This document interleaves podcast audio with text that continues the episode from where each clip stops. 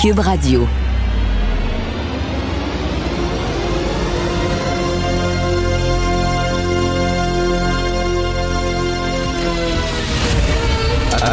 Attention, cette émission est laissée à la discrétion de l'auditeur. Les propos et les opinions tenues lors des deux prochaines heures peuvent choquer. Peuvent choquer. Oreilles sensibles s'abstenir. Richard Martineau. Martino. Un animateur pas comme les autres. Richard Martineau. Cube Radio. Bon mercredi tout le monde, merci d'écouter Cube Radio. Lorsqu'une entreprise exagère, il faut la boycotter. La boycotter. Dire, à un moment donné, tu vas trop loin. Ça n'a aucun sens ce que tu fais. On va te boycotter. C'est le cas de Rio Tinto. Je demande un boycott de Rio Tinto. Si vous avez des outils à acheter, des matériaux de bricolage ou n'importe quoi, boycotter Rio Tinto. Pourquoi? Je vais vous le dire. Je vais vous le dire. À un moment donné, assez, c'est assez. Alors, sur leur offre d'emploi, Rio Tinto, ré- récemment, ils ont, ils ont publié une offre d'emploi. Et à la fin, c'est écrit. Je cite, je ne l'invente pas. Chez Rio Tinto, nous accueillons favorablement et encourageons les candidatures d'Autochtones, de femmes, de membres de la communauté LGBTQ2ST, de travailleurs âgés, de personnes handicapées et de représentants d'origines diverses. Avez-vous remarqué? Il n'y a rien sur les gros. Ils n'encouragent pas les candidatures de gros. Alors je dis ça fait. Rio Tinto, la discrimination grossophobe, ça fait. Alors moi, à partir d'aujourd'hui, vous me verrez pas chez Rio Tinto. C'est écrit.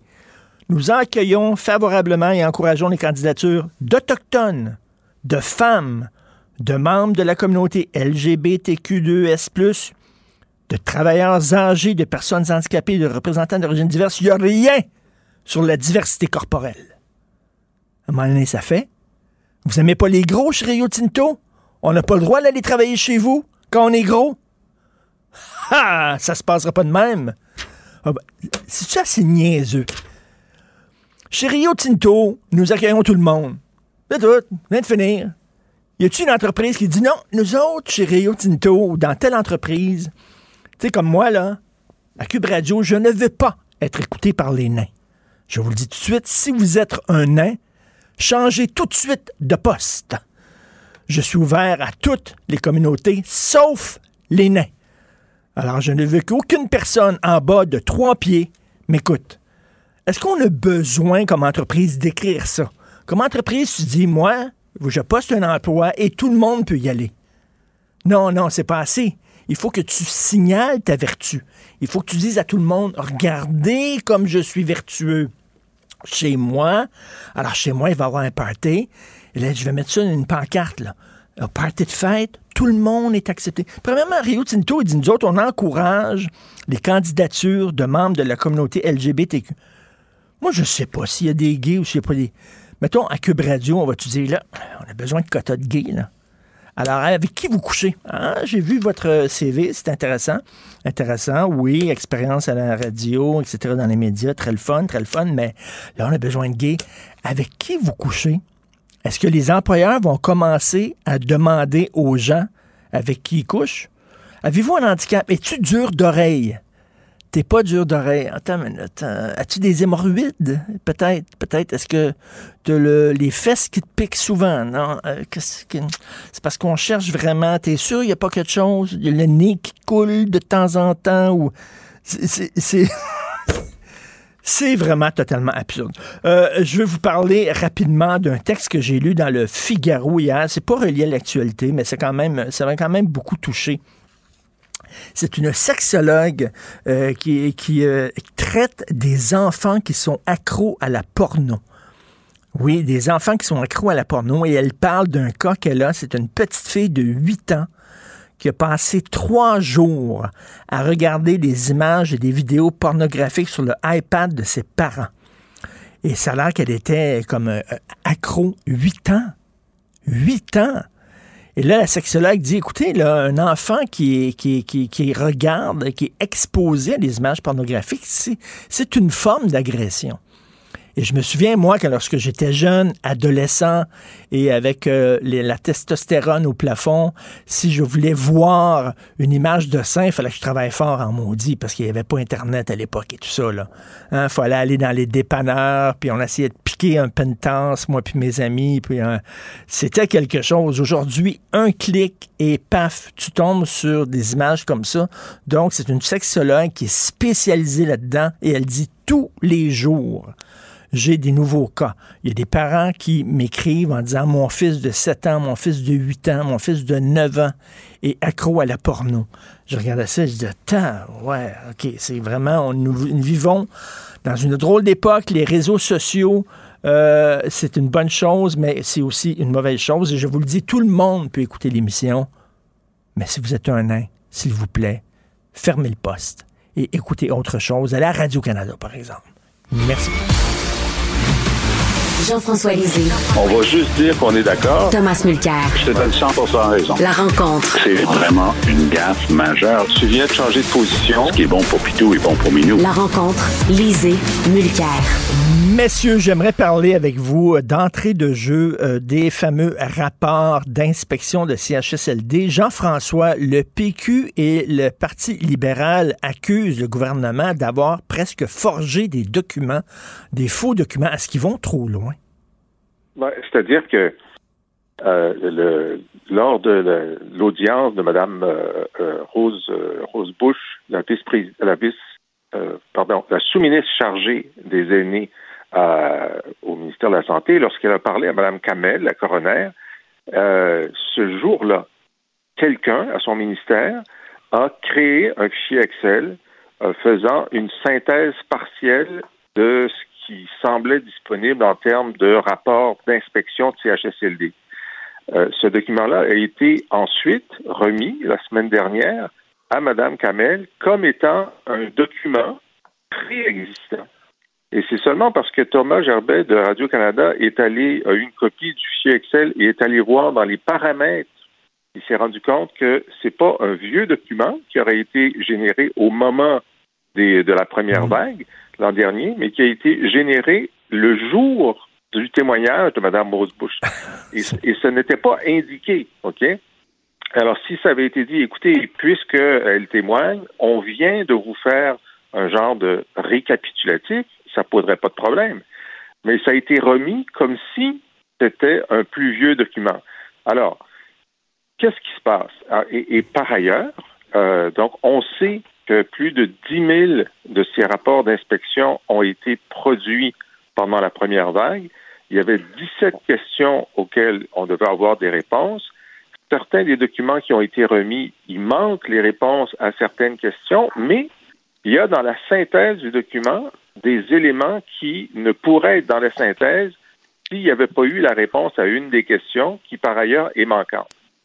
Alors, mhm. soit il y a quelqu'un ou plusieurs personnes au ministère de la Santé qui ne veulent pas donner les documents, soit il y a euh, une, volonté, euh, une volonté venue de plus haut de dire il faut pas donner les, documents. Monsieur Legault, il dit ben je veux toutes les donner.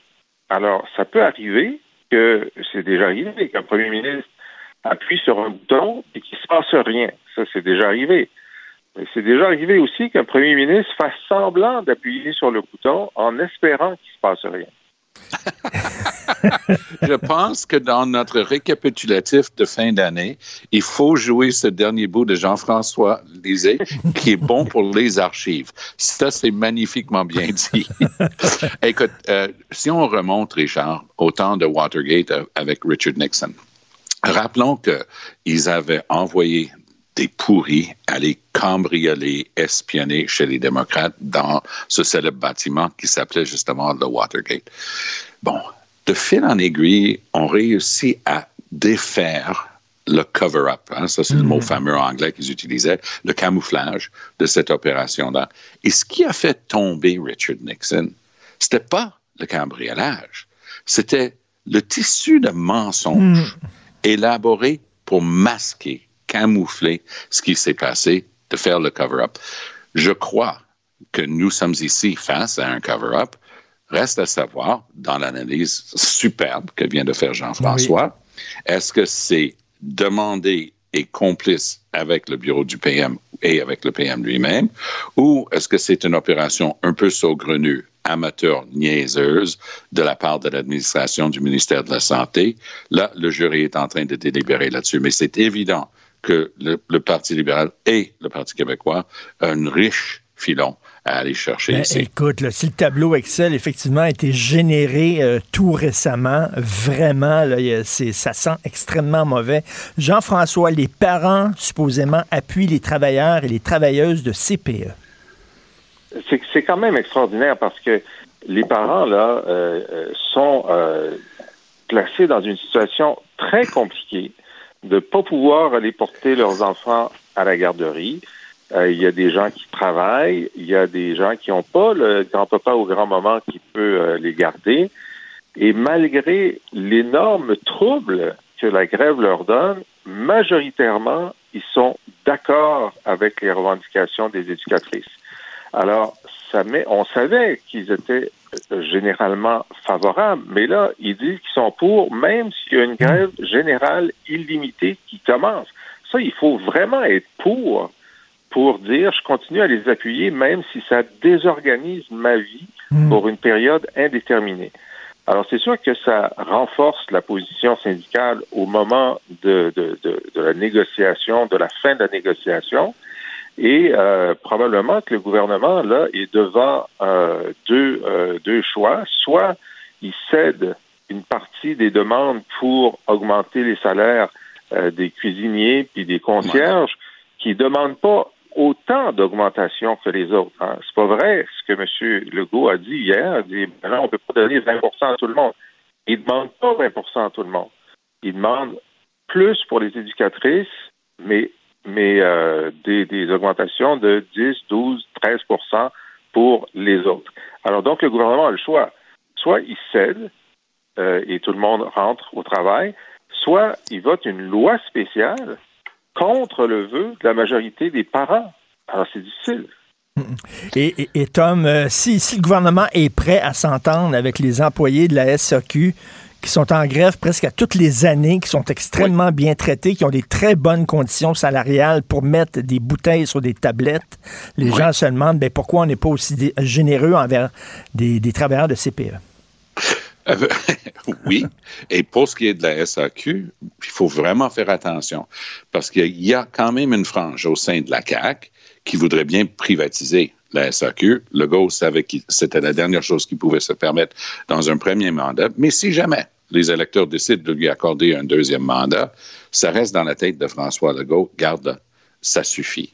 Et je pense que les syndiqués de la SAQ devraient garder ça un peu à l'esprit lorsqu'ils négocient et poussent, surtout dans le temps de Noël.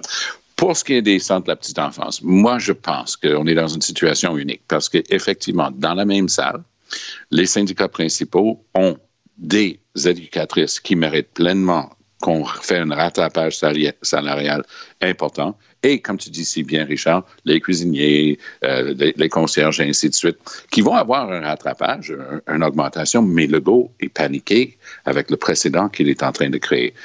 Prédiction, ils vont y aller avec une loi spéciale.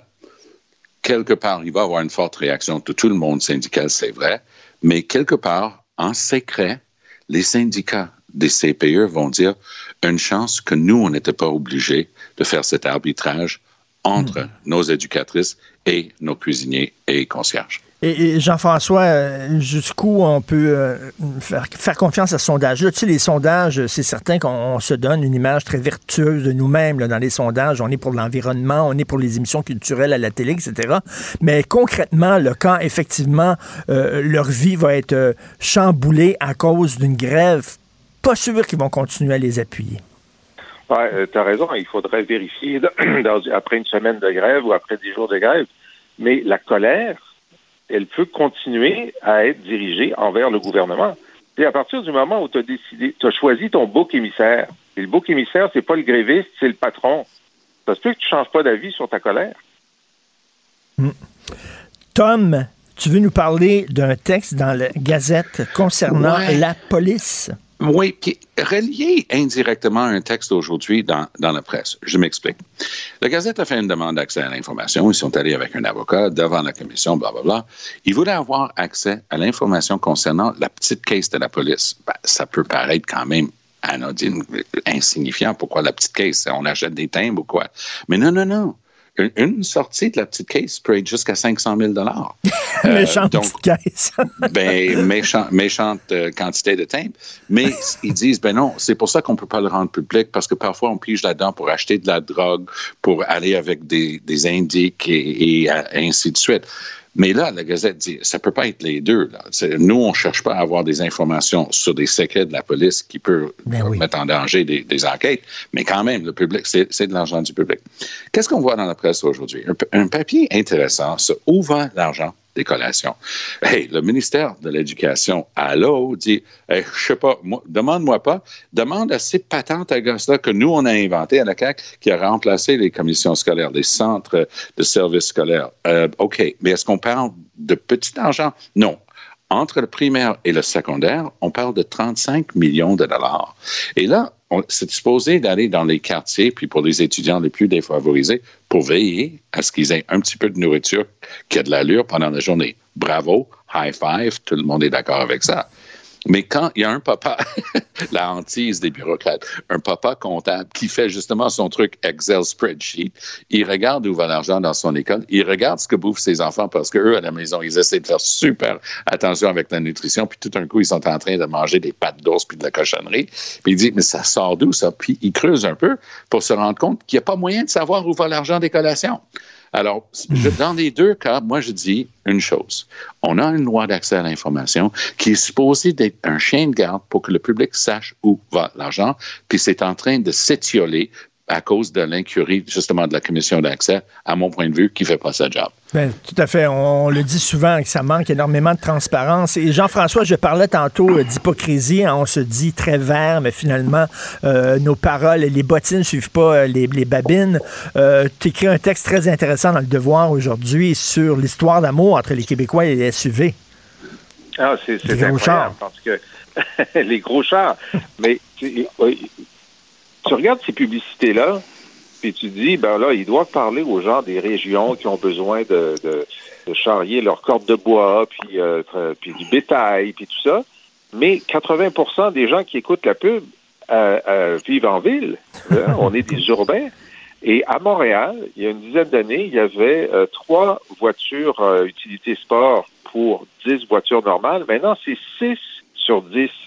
Hey. Les gens de Montréal ont besoin de pick-up puis de gros, de gros VUS, alors qu'ils se disent de plus en plus écologistes. Alors, évidemment, il y a une proposition pour dire, bon, en attendant que seuls des véhicules électriques soient vendus, donc en 2030 ou en 2035, est-ce qu'on pourrait pas au moins interdire la publicité des voitures à essence parce que euh, les VUS en particulier polluent, enfin, émettent 30% de plus de GES que euh, des voitures normales.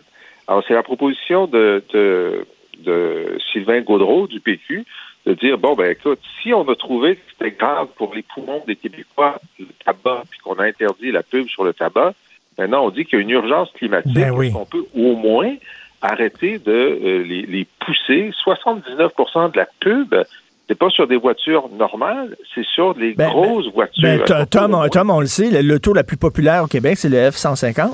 Yes. C'est ça le plus populaire. Oui, puis va dans. Ça, c'est ma place de prédilection pour avoir cette discussion-là. Et où j'ai déjà rencontré Jean, Jean-François Lisée, qui était avec un candidat lorsqu'il était chef du PQ, le Costco de Saint-Jérôme.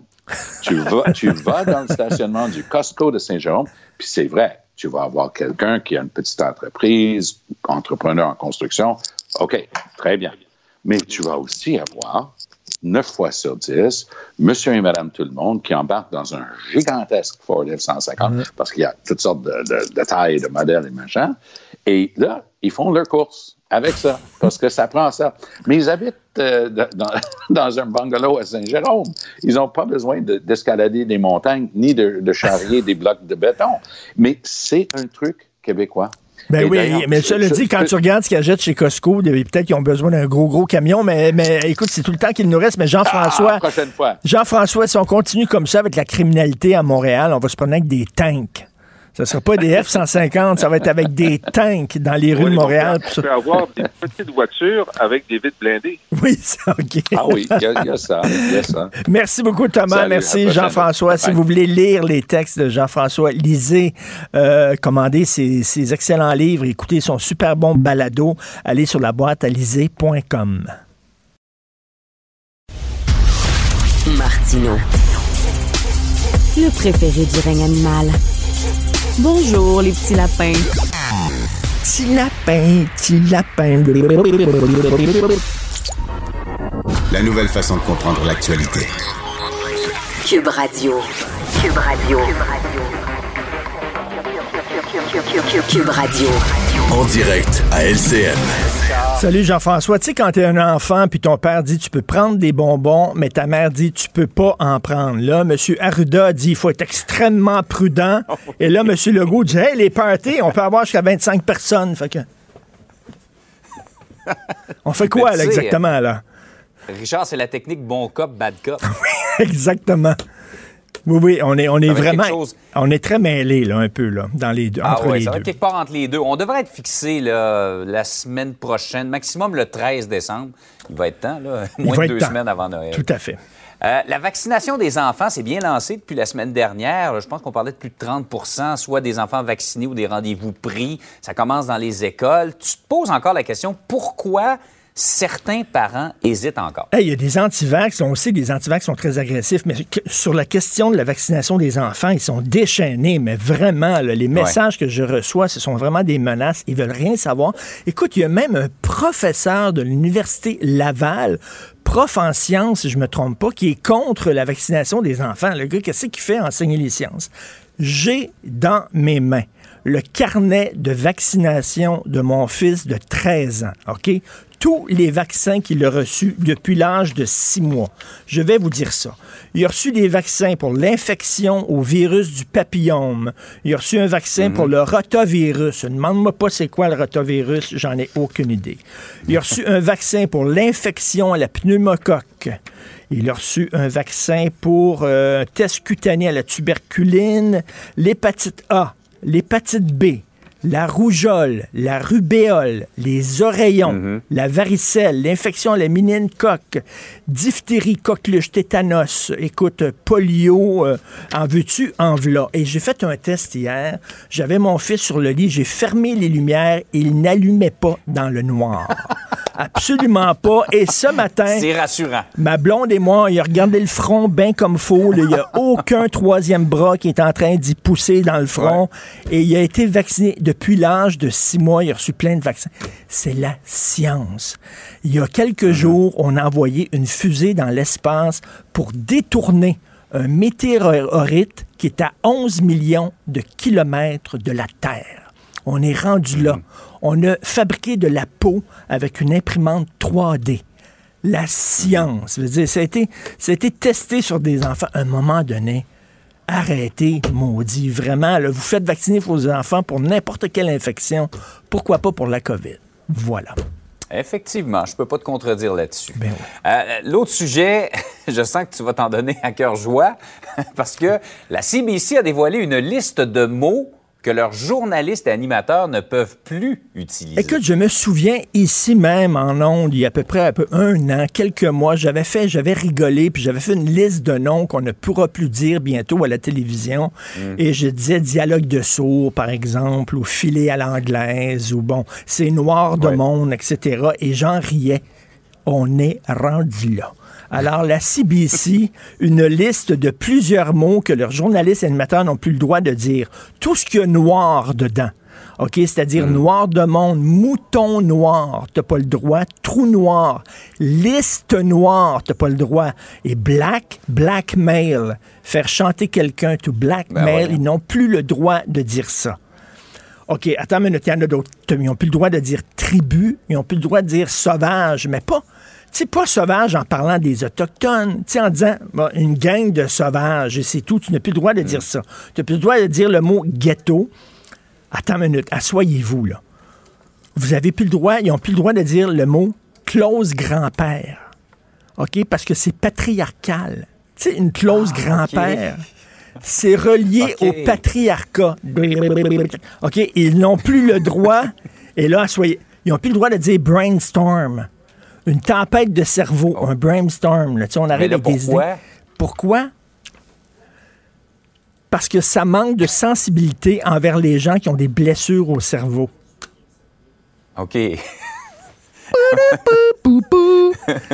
là, il y en a plein d'autres. Écoute, le vraiment euh, blind spot, qui est un angle mort, un blind spot, parce qu'il y a le mot blind là-dedans, aveugle. Donc, c'est pas gentil pour les aveugles. Écoute, on est rendu vraiment là. On est rendu là. À la CBC, donc, une liste de mots qu'on n'a pas le droit de dire. Écoute, je comprends qu'il y a certains mots, là, qu'on n'a pas le droit, tu sais, qu'il faut faire attention, mais vraiment, tempête de cerveau, parce que des gens qui ont des blessures au cerveau, ils vont. ils vont pleurer, nous dire, vraiment, c'est n'importe quoi. Quelle drôle d'époque. Ah, Vraiment, on se demande où ça va arrêter euh, à un certain moment. là. Je Euh, veux ça- faire on- vacciner- On, pourrait faire le tour de tous les mots. Je vais faire vacciner mon enfant contre le virus woke, qui est un virus là, vraiment extrêmement dangereux. Vraiment. Merci. Il n'y a toujours pas de vaccin, cependant, contre ça. Hey, bonne journée, Richard. Bonne journée. À Demain. Martino. Pour l'instant, nos avocats nous disent que tout est beau. Alors, vous le savez que le gouvernement est en train d'accoucher, c'est le bon mot, je pense, accoucher d'une loi euh, destinée à encadrer le retour, euh, le recours, pardon, aux mères porteuses, le recours aux mères porteuses. Et moi, c'est un sujet qui m'intéresse beaucoup parce que c'est un enjeu éthique. Ça pose des questions de morale. Ça nous met face à nos, à nos, à nos questionnements moraux. Euh, il y a quelques semaines, j'avais reçu une dame qui était contre le recours aux mères porteuses et qui disait c'est un peu comme de la prostitution, c'est-à-dire au lieu de, payer pour avoir accès euh, euh, aux organes génitaux d'une femme, on paie pour avoir accès à leur ventre, pour louer leur ventre, pour euh, leur ventre pour neuf mois. Elle était contre. Là, on va voir l'autre côté, Madame Isabelle Côté, qui est avec nous, qui est directrice de la chaire de recherche du Canada sur la procréation pour autrui et les liens familiaux. Elle est aussi co-directrice du partenariat de recherche Savie LGBTQ. Bonjour, Madame Côté. Bonjour. Alors, bon, recours aux mères porteuses, euh, parce que jusqu'à maintenant, la loi était très floue, c'est ça?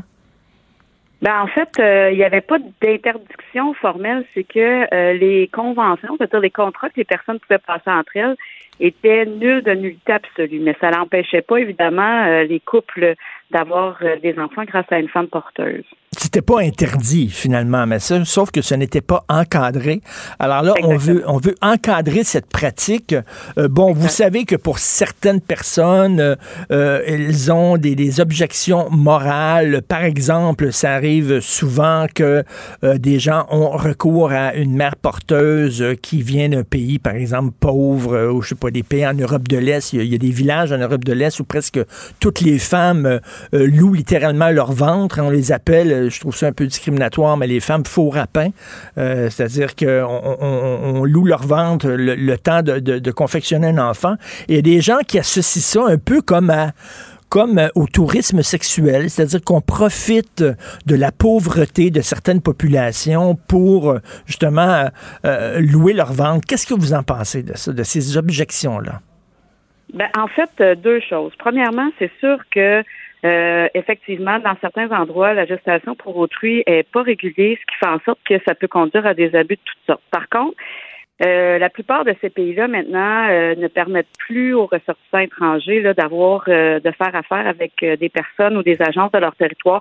L'Inde, la Thaïlande, le Cambodge, notamment, là, ont fermé leurs portes.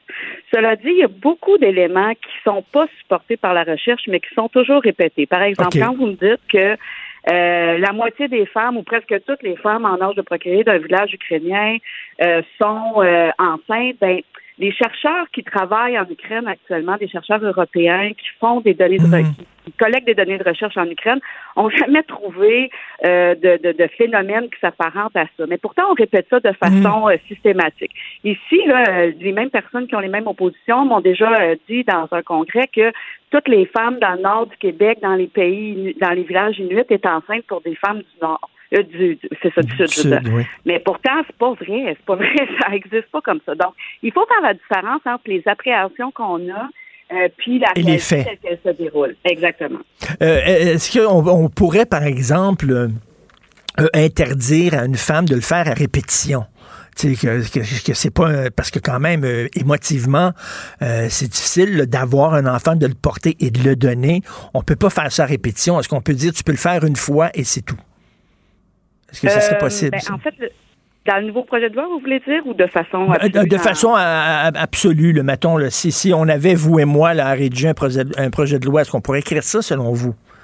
Ben, en fait, c'est intéressant parce que effectivement, on constate que c'est pas rare de voir une femme porteuse euh, reproduire euh, la situation pour un autre couple. Souvent, c'est pour le même couple, en fait, pour offrir une fratrie euh, au premier enfant qu'elles ont, qu'elles ont porté.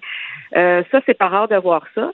Dans un autre contexte, ben, on peut se dire que si euh, la situation est répétée, c'est parce que la situation est vécue positivement par les femmes porteuses. C'est-à-dire que pour elles, c'est un événement qui est quand même euh, satisfaisant, pour lequel elles, elles rencontrent plus d'aspects positifs que négatifs. Cela dit, il faut pas non plus, encore une fois, galvauder ça en disant, moi, j'en ai rencontré là, plusieurs femmes porteuses canadiennes ou québécoises. J'en ai pas vu une qui a fait ça dix fois. Là. C'est donc, il faut faire aussi attention là-dessus au niveau des a priori. Ce que j'ai plus constaté, c'est des femmes porteuses qui vont avoir des enfants pour une fratrie ou pour une autre famille par la suite.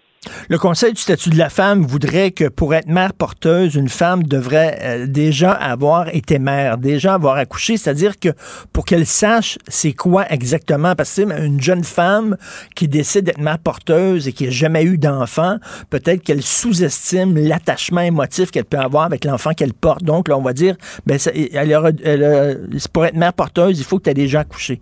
Vous en pensez quoi de ça? Ben moi j'ai fait la même reformu- la même formulation là, dans le cadre du mémoire que j'ai déposé euh, pour euh, les auditions du projet de loi.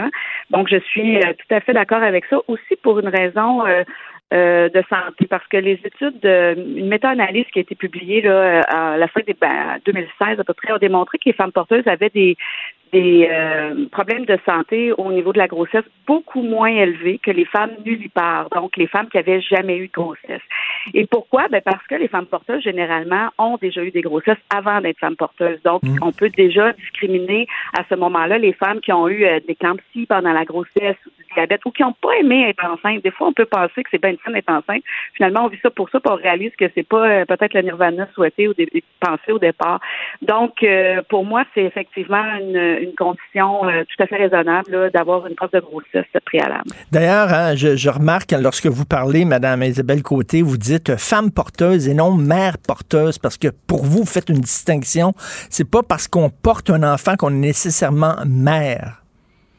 Oui, effectivement. Mais moi, la distinction, en fait, euh, je la fais à partir du, euh, du langage que euh, les femmes que j'ai rencontrées euh, disent elles-mêmes. Tu sais, elles sont mères de leurs enfants à elles. Ça, c'est leurs enfants. Elles, elles sont leurs mamans. Alors qu'elles ne sont pas la mère des autres enfants qu'elles ont portés. Euh, elles les ont portés, puis elles les ont portés pour une autre maman très souvent. Donc, euh, c'est la raison pour laquelle je dis femme porteuse, par respect pour la façon dont elles-mêmes se représentent, là, leur rôle. Écoutez, je, suis convaincu si on faisait un sondage, puis euh, il existe certainement des sondages là-dessus, je pense qu'il y aurait un large consensus au Québec là, que les gens acceptent tout à fait le recours aux mères porteuses.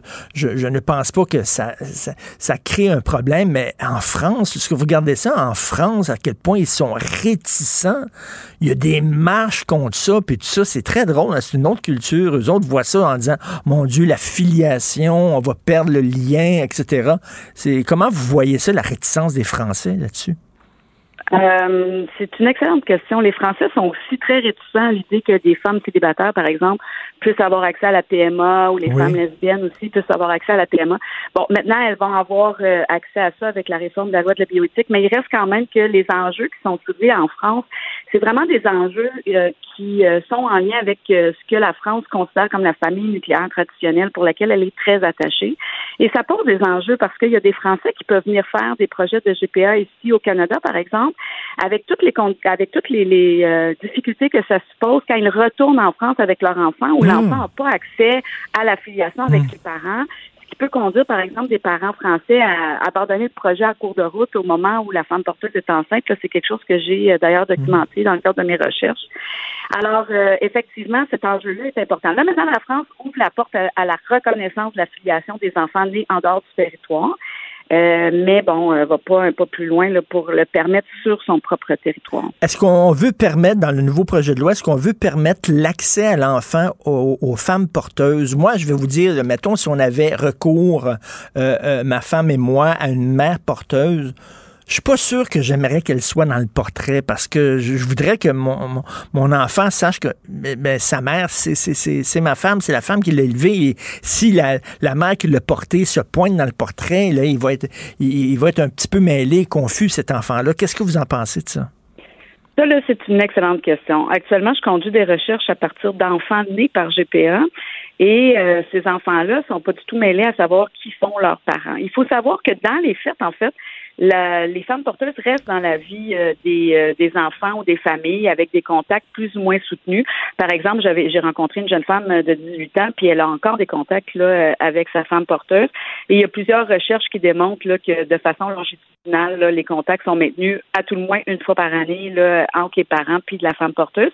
Et c'est vrai par contre que les couples hétérosexuels sont peut-être un peu plus réticents dans le sens où cette crainte-là de devoir de se demander qui est la mère, mmh. mais en même temps, euh, c'est aussi un lien de sororité très fort qui s'installe entre la femme porteuse puis euh, la mère euh, qui s'occupe de l'enfant, qui est souvent, très souvent en plus, la mère biologique de l'enfant, puisque c'est elle qui a soumis, qui a, fourni l'ovule. Est-ce qu'on pourrait avoir, mettons, si j'ai un contrat, moi, mettons, si on a des réticences, ma femme et moi, est-ce qu'on pourrait, dans le contrat qu'on fait avec la, femme porteuse, de dire, ben écoutez, vous n'aurez aucun contact, est-ce que ce serait légal de faire ça?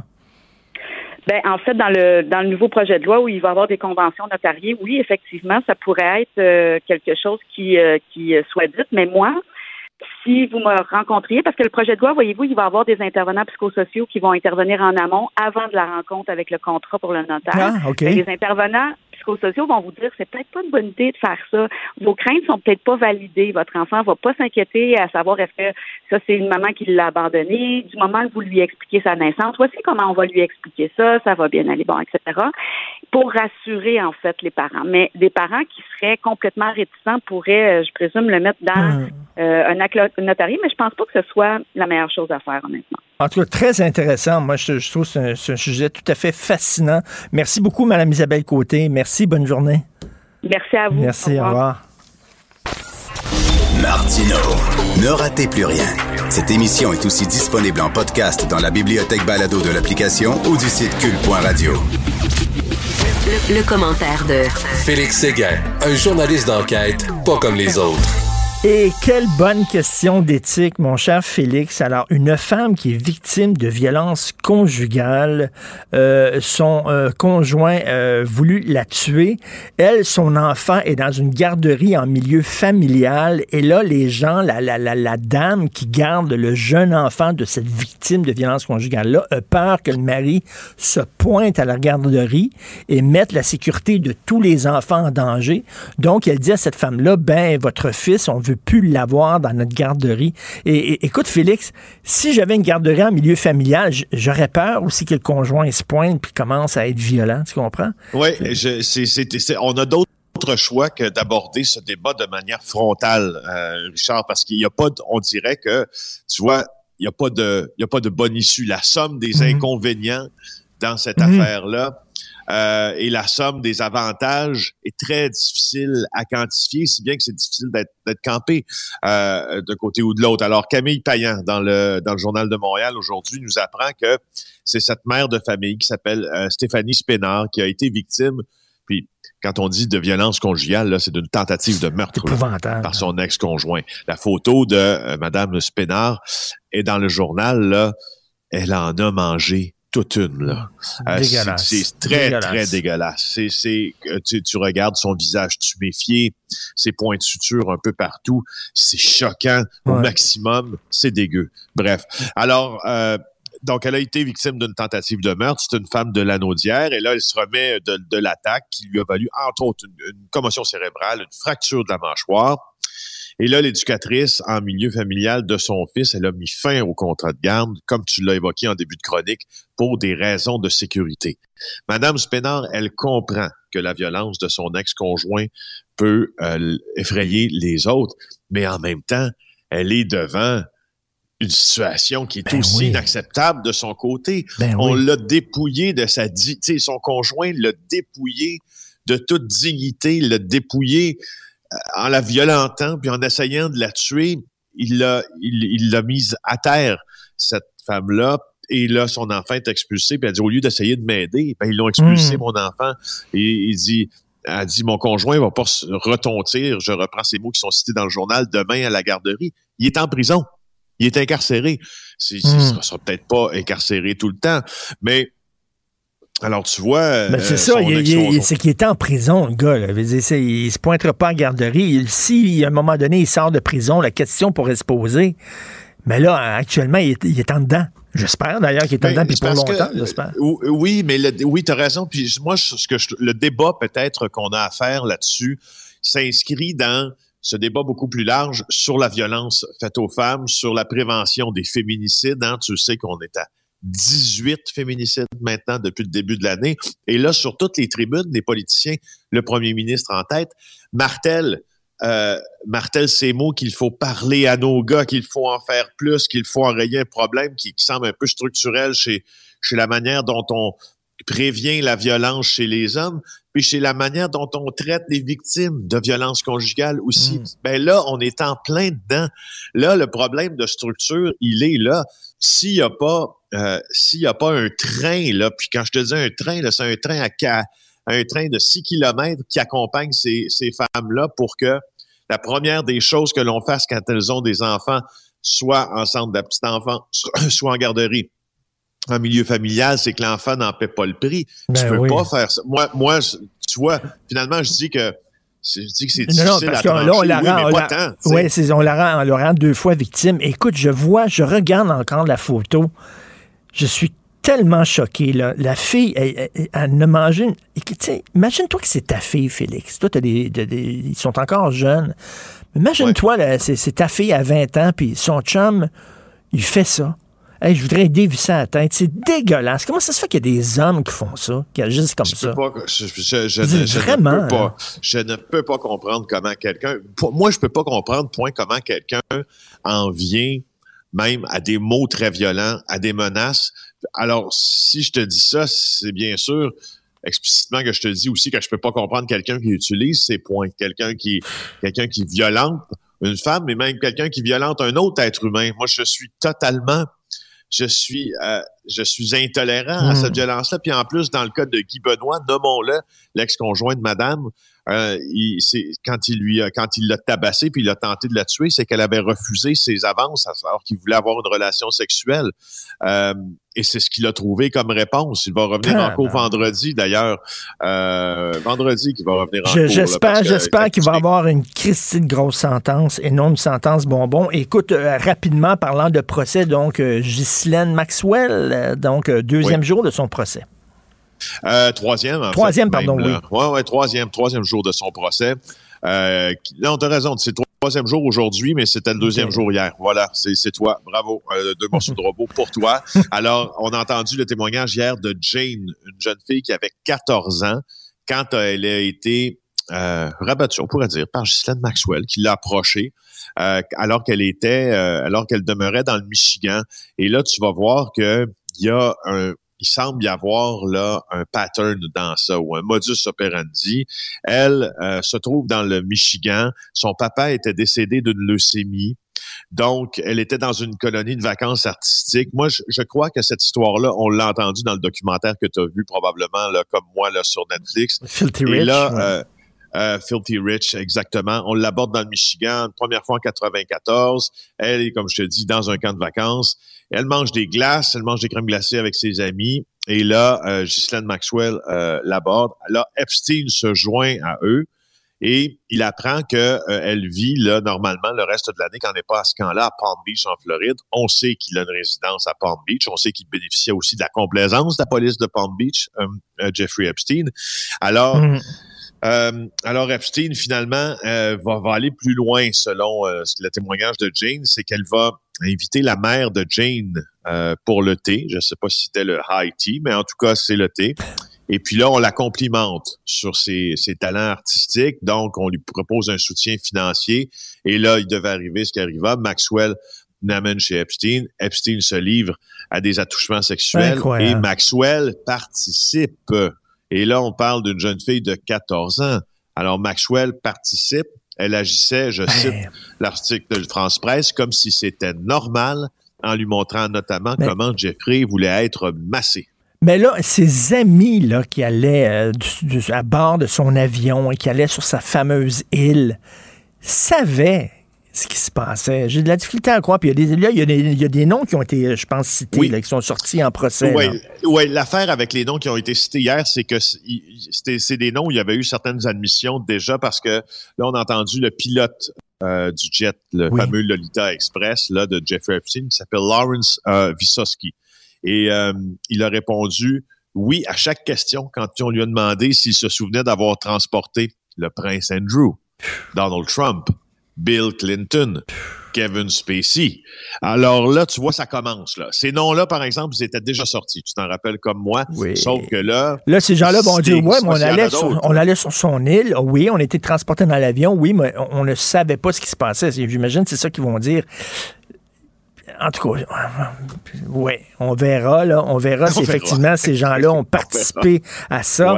Mais, mais écoute, ça, ça amène de l'eau au moulin, aux complotistes qui disent qu'il y a un grand complot de, de, de réseaux pédophiles qui relie euh, des gens haut placés. Ça va amener de l'eau au moulin leurs affaires, je peux comprendre, euh, je peux comprendre une, je peux comprendre parce que tu sais au fond être être complotiste au sens propre du mot là, ou avoir peur des complots ou questionner des complots, c'est pas une tare en soi, hein, parce qu'il y en a des complots qui ont déjà existé, mais c'est pas toujours ce qu'on pense.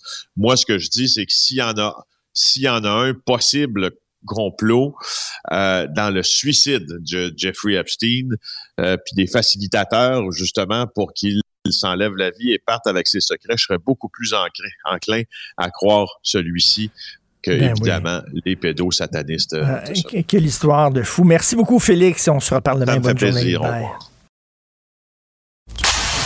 Confrontant, dérangeant, divertissant. Richard Martineau, il brave l'opinion publique depuis plus de trois décennies. Gilles Bonjour, mon cher Richard. Richard Martineau. petit lapin. La rencontre. Point à l'heure des cadeaux. Je serai pas là, là, à vous flatter dans le sens du poil. Point à la ligne. C'est très important, ce qu'on dit. La rencontre pro martineau ah, Gilles, on est un peu mêlé là, parce qu'Horacio Arruda dit qu'il faut être extrêmement prudent, faut faire attention, faut bon, et il faut respecter les mesures sanitaires à la lettre. Et d'un autre côté, François Legault, il dit oh, on va alléger les mesures sanitaires, vous allez pouvoir recevoir 25 personnes pour vos parties de Noël. Comme s'il va y avoir vraiment 25 personnes.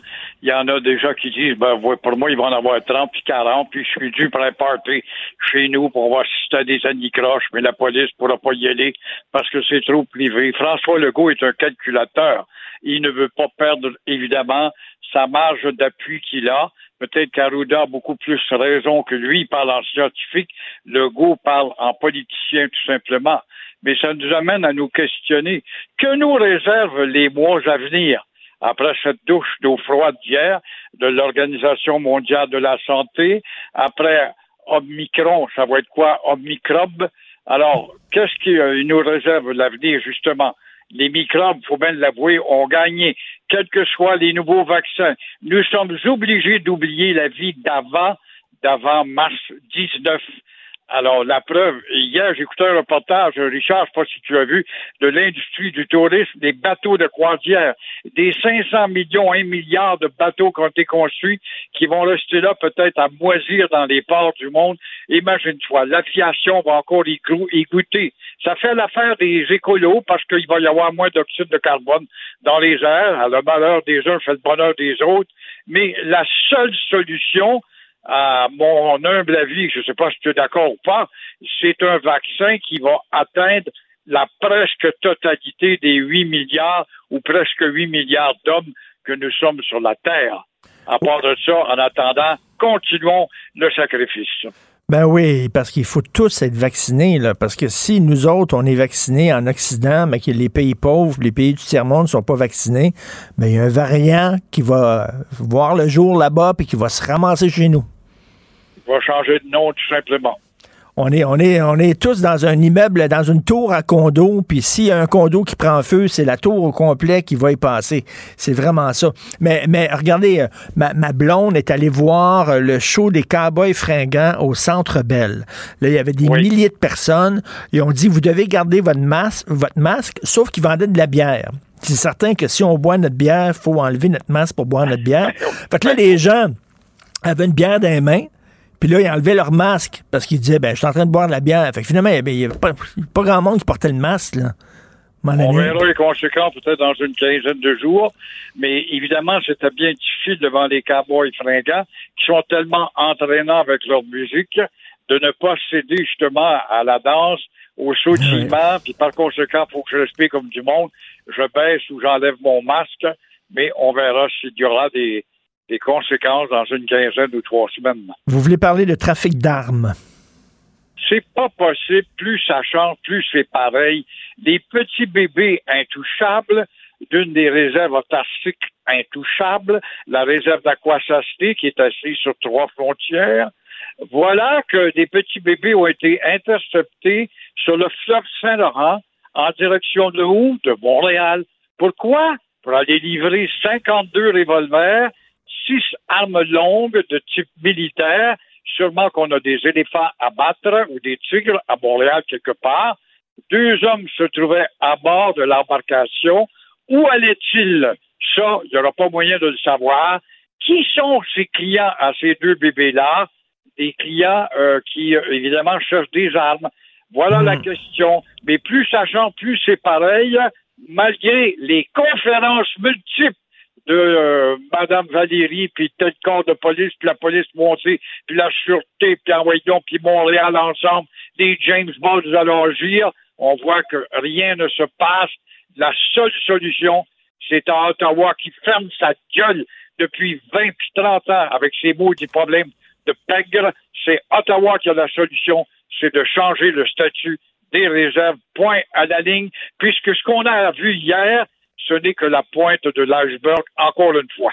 Ben oui, j'ai vu ça. La Gendarmerie royale du Canada a procédé vendredi à une saisie d'armes majeure provenant de la réserve amérindienne d'Aquassassiné. C'est pas une surprise, ça. Ça fait longtemps que vous le dites, Gilles, puis qu'on le dit, que euh, ça sert de trafic d'armes. Les policiers ont intercepté une embarcation qui allait quitter la réserve et se dirigeait vers Montréal via le fleuve Saint-Laurent avec 52 pistolets de type Glock et 6 armes longues de type militaire. On le sait que ça vient de là c'est pas des farces d'entendre ça quand tu parles, puis tu, passes pas deux jours sans voir qu'il y a eu un coup de carabine ou de fusil quelque part à la porte d'un logement ou dans une voiture, et puis qu'on voit nos élites, Valérie Plante, c'est là, puis le go, c'est là qu'on voit qu'on a affaire avec des petits gouvernements de suzerains, des gouvernements subalternes, des Hérodes de ce monde face au pouvoir euh, romain. Alors, euh, ils ont beau gueuler puis dire on va amalgamer toutes les polices ensemble il se passe rien partout. Hier, la police montée est intervenue sur le fleuve. Elle n'est pas intervenue à l'intérieur de la République autarcique intouchable ah ben ça, sacrées. Ça, vous avez raison en maudit. Ils ont attendu qu'ils quittent la réserve, aller sur le fleuve pour les arrêter. Pourquoi ils rentrent pas dans les réserves faire le ménage? Puis savez-vous quoi, Gilles? Ça aiderait la population de ces gens-là parce que là, euh, ces gens-là ont peur. Ils, sont vraiment pris en otage par une gang de bandits euh, qui font ce qu'ils veulent dans les réserves. Puis les gens qui sont les Autochtones, la majorité des Autochtones qui sont corrects, les autres, qui veulent pas de trafic d'armes, ben, ils ont peur. Je veux dire, ils, autres aimeraient ça, aimeraient ça, eux autres. C'est un noyau d'une trentaine, des bombes des États-Unis, des beaux américains qui ont fait la guerre du Vietnam, puis ils se, prennent, se prennent pour des James Bond parce qu'ils ont été dans les Marines, et puis eux autres, avec leur voix forte, vont mener et créer une politique du silence et de conspiration. Mais euh, nos James Bond, à nous autres, ils n'entrent pas parce que le Ottawa va leur dire, oui, mais ils ont leur corps, euh, leur propre corps de police, mais leur corps leur propre corps de police est un corps de ripoux, d'inefficace. C'est une police d'opérette qu'il y a à l'intérieur des réserves. Comment je fais qu'on ne sait pas ça? Et là, hier, il y a eu encore des coups de feu à Rivière-des-Prairies, des gens à 7h15 le soir qui ont appelé le 911.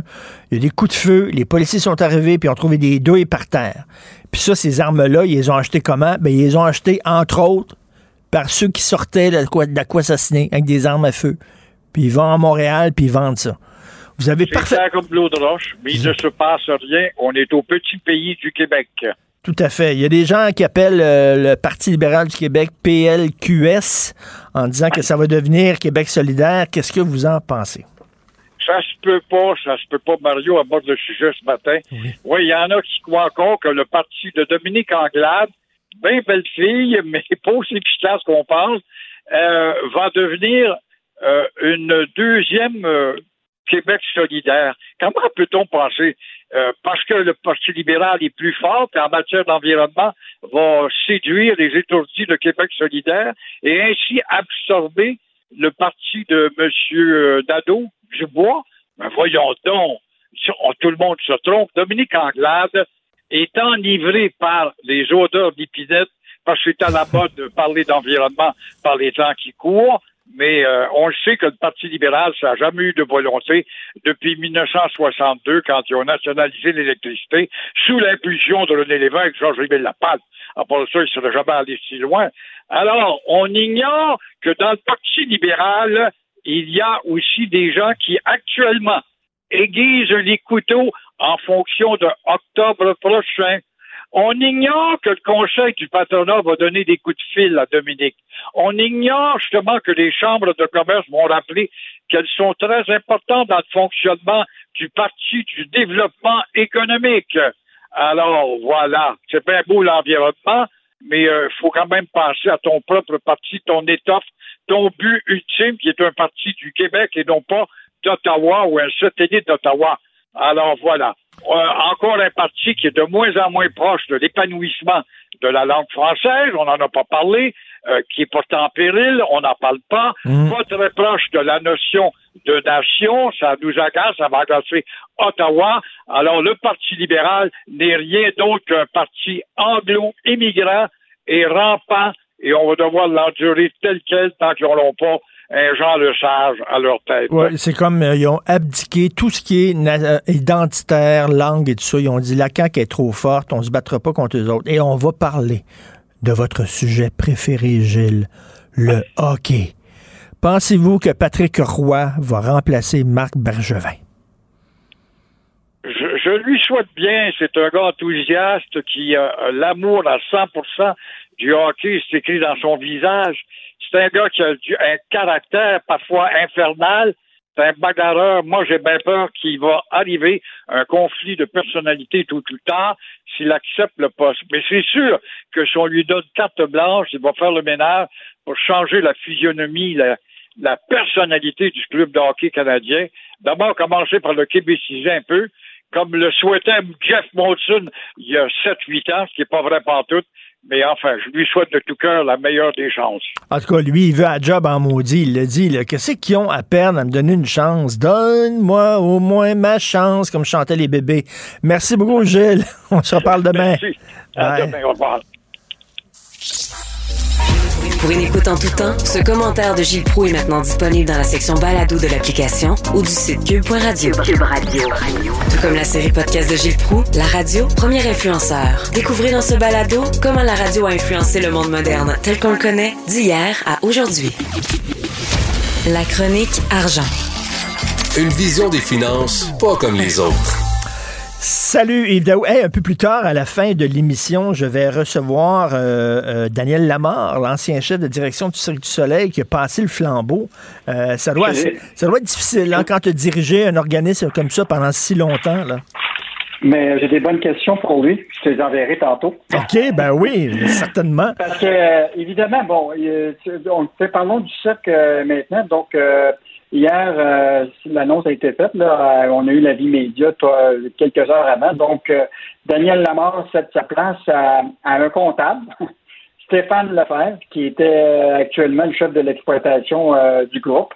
Donc, après presque 20 ans à la tête du cercle, donc Daniel Lamar euh, quitte euh, la direction, mais il reste quand même présent comme euh, dans, le conseil d'administration.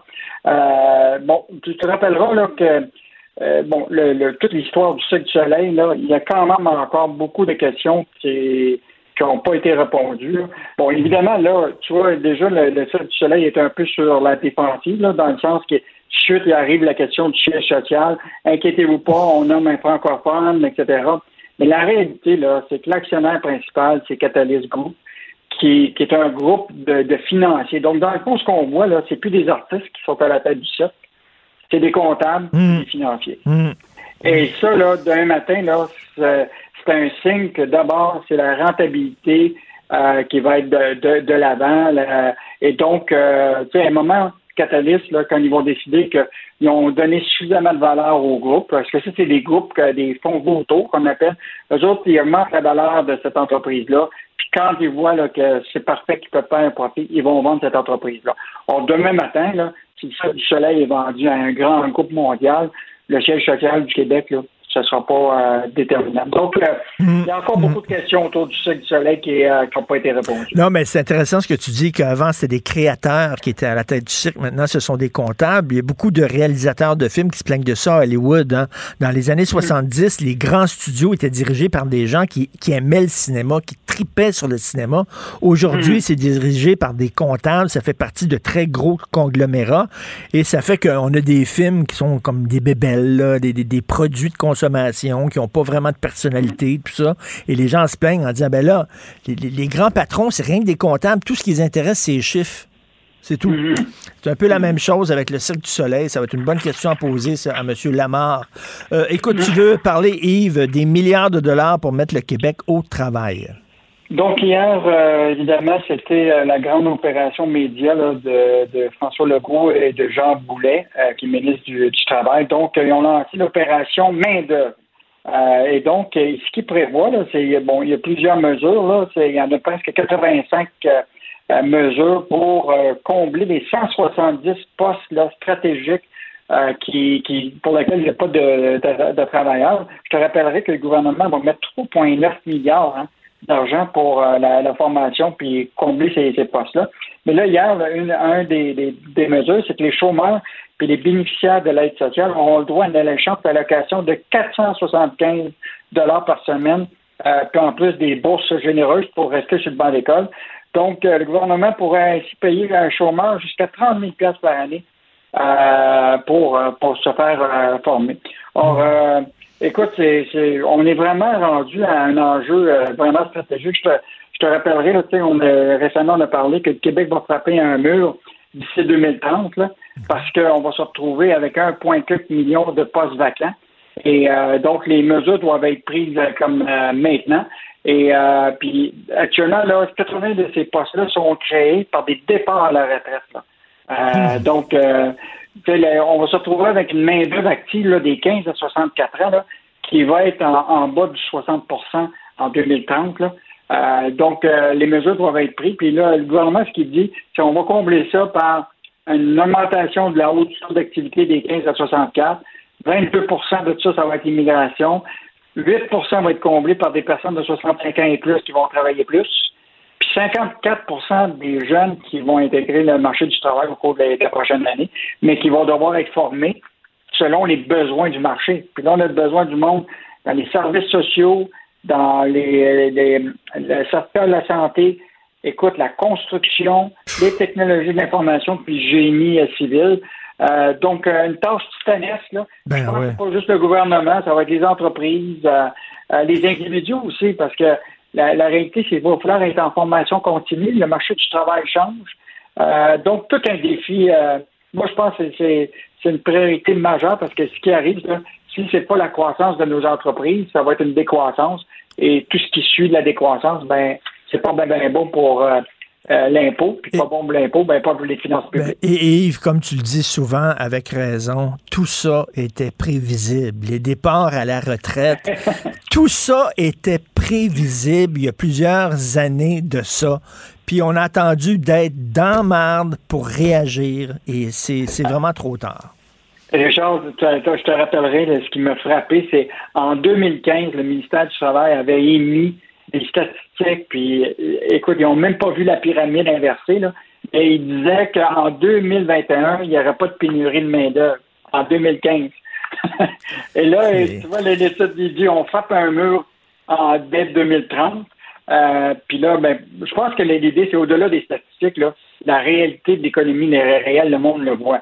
Les entreprises ne trouvent pas de monde qui sont obligées de réduire leur activité ou refuser des contrats parce qu'ils ne sont pas capables. Regarde, on a eu le cas d'une usine euh, au Québec, flambant neuve, qui attend d'ouvrir parce qu'ils n'ont pas de travailleurs. Ça n'a pas d'allure. Hein.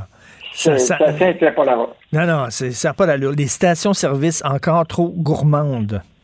Ça, c'est vraiment fascinant, tout ça. Là. Puis euh, tu regardes, même aux États-Unis, euh, Richard, euh, il y a deux semaines, là, le, le, président Biden là, a demandé au Bureau de la concurrence américaine d'étudier pourquoi il y avait un décalage entre le prix de l'essence si cher aux États-Unis puis le cours du pétrole qui est en baisse.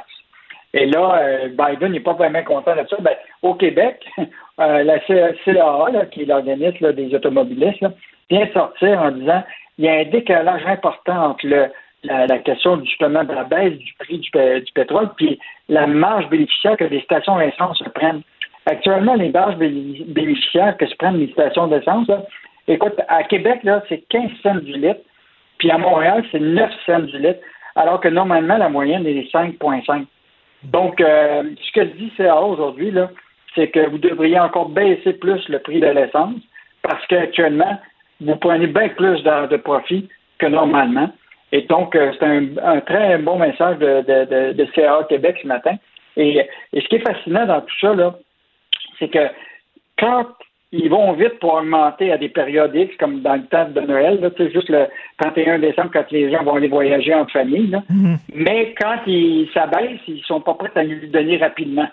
Ben Donc, oui, ben les, oui. Les stations essence pratiquent comme des politiques un peu dichotomiques. Là quand il arrive la question du, prix de l'essence, puis qu'est-ce qu'ils doivent redonner aux automobilistes. Et en terminant, Yves, notre ami euh, Pierre Fitzgibbon se retrouve encore dans l'eau chaude suite à un texte justement qui est paru dans, la section argent. Là. Euh, euh, son pouvoir discrétionnaire dans le cadre du programme Pacte, il pouvait donner de, de, de l'argent, certaines subventions à des entreprises si ces entreprises-là, elles devaient respecter certaines conditions. Mais lui, M. Fitzgibbon, donnait quand même des subventions, même si les entreprises ne respectaient pas les conditions. Et là, il y a le Parti libéral qui veut avoir des réponses à leurs questions. Là. En fait, je rappellerai aux auditeurs que Pierre Fitzgibbon a, intervenu dans l'octroi de près de totalisant 68 millions à 10 entreprises qui ne répondaient pas aux critères du programme. Donc, euh, évidemment, tout le monde veut savoir c'est qui cette liste des 10 entreprises-là. Jusqu'à date, le gouvernement du Québec a dit qu'il n'était pas question qu'il dévoile cette liste-là. Euh, même à l'Assemblée nationale, ils ont, refusé tout simplement. Et là, le député euh, libéral Montef euh, qui est euh, porte-parole économique pour le Parti libéral, veut demander à Fitzgibbon d'être devant la commission de l'économie du travail pour que les parlementaires puissent y poser des questions sur cela. Donc, on verra là s'il va accepter de, de, participer à ce jeu parlementaire, mais entre moi et toi, les chances sont relativement minces qui, ben vont vouloir être interrogés par les parlementaires là-dessus. Parce que ce programme-là disait on va aider les entreprises, mais les entreprises, vous devez prouver que vous étiez rentable avant la pandémie, là, parce qu'on ne veut pas donner de l'argent à des canneurs boiteux. Là. Vous étiez rentable avant la pandémie. Or, lui, M. Fitzgibbon a donné de l'argent à 10 entreprises qui n'étaient pas rentables avant la pandémie. Et là, les gens se demandent, il est cowboy. Hein? J'ai lu ça, c'est un éditorial dans Le Devoir, je pense, où on disait, c'est un cowboy. Le gars, là, il veut rien savoir. il, aime, ça être, euh, le, faire les choses à sa façon. Ben, euh, tu sais, bon, oublie pas le principe du baseball, une prise, deux prises, trois prises, c'était mmh. Jusqu'à date, il en a eu deux. Deux fois, le commissaire à l'éthique lui a tapé ses doigts. Euh, là, on verra ce qui va se passer avec ce dossier-là des, des dix euh, entreprises. Mais euh, moi, ce, qui me fascine, c'est qu'est-ce qu'il y a à cacher? Si s'il n'y a pas de taux, pourquoi il ne les dévoile pas, ces dix entreprises-là? Ben oui. Non, non, et puis il n'y a rien de pire en politique que donner l'impression que tu caches des choses. Ça n'a pas d'allure. Mais on dirait, c'est tout le temps le même problème avec M. Fitzgibbon, puis vous l'avez souvent écrit, euh, puis euh, euh, Michel Girard l'a souvent écrit dans ses chroniques, c'est qu'on dirait que les lois ne s'appliquent pas à lui. Tu sais, quand c'est, quand c'est M. Fitzgibbon qui fait quelque chose, ça devient nécessairement légal. Ben, mais, l'idée, c'est qu'il dit qu'il faut être flexible, puis il faut, quand il y a des normes, des programmes, mais euh, l'élastique semble euh, assez grand pour lui pour, euh, pour cette flexibilité-là. Ce qui est, ce qui est important, c'est de savoir je pense que ce qui est important pour M. Fitzgibbon, quand il connaît quand même l'économie, c'est il faut pas qu'il y ait moins une soupçon de conflit d'intérêts. Il sait, là, il l'a vécu. Ça fait que la question, c'est pourquoi il, y a de la gêne à dévoiler les 10 entreprises? Ben oui. Non, non, c'est un peu bizarre. Merci beaucoup, Yves Daou. On se reparle demain. Bonne journée. Bye. Bye. Martino, il n'y a pas le temps pour la controverse. Il a jamais coulé l'eau sous les ponts. C'est lui qui la verse. Vous écoutez Martino. Cube Radio. Alors, dans le journal de Montréal, aujourd'hui, on peut lire cette histoire épouvantable de deux pimps, puis deux jeunes pimps. Il y en a un qui avait 20 ans et l'autre qui avait 27 ans, qui ont exploité une jeune mineure de 17 ans. Ils la forçaient à se prostituer dans un hôtel de l'Est de Montréal. Et après ça, bon, ils ont, ils étaient déçus parce qu'ils ne faisaient pas suffisamment de clients.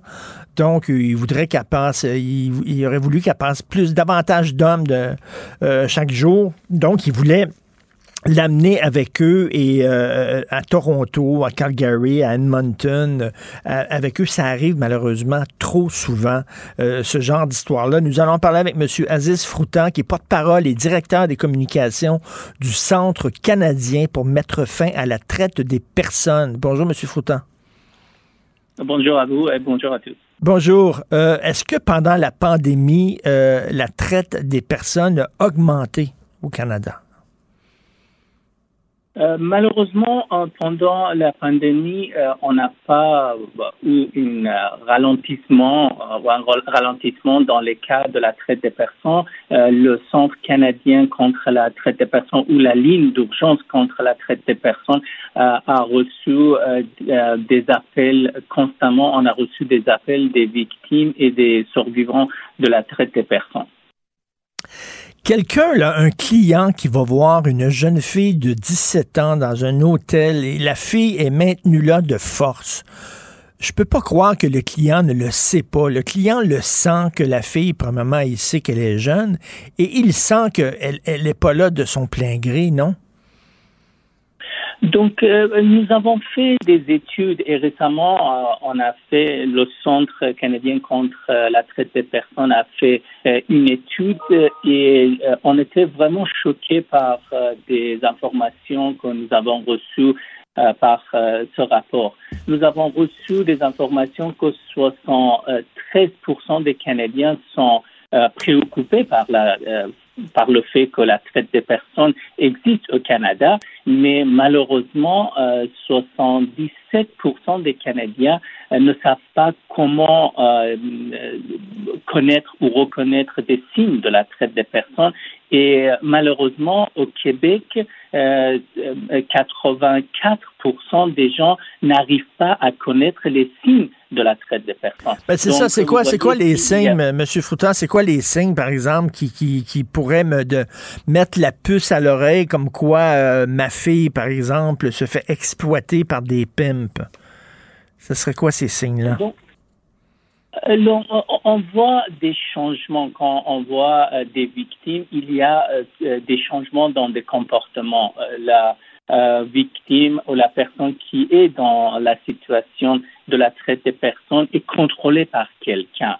Donc, euh, dans l'apparence aussi, on voit qu'il euh, y a une apparence qui semble déplacée. Il y a des vêtements inappropriés. Il y a des euh, ou il y a des tatouages.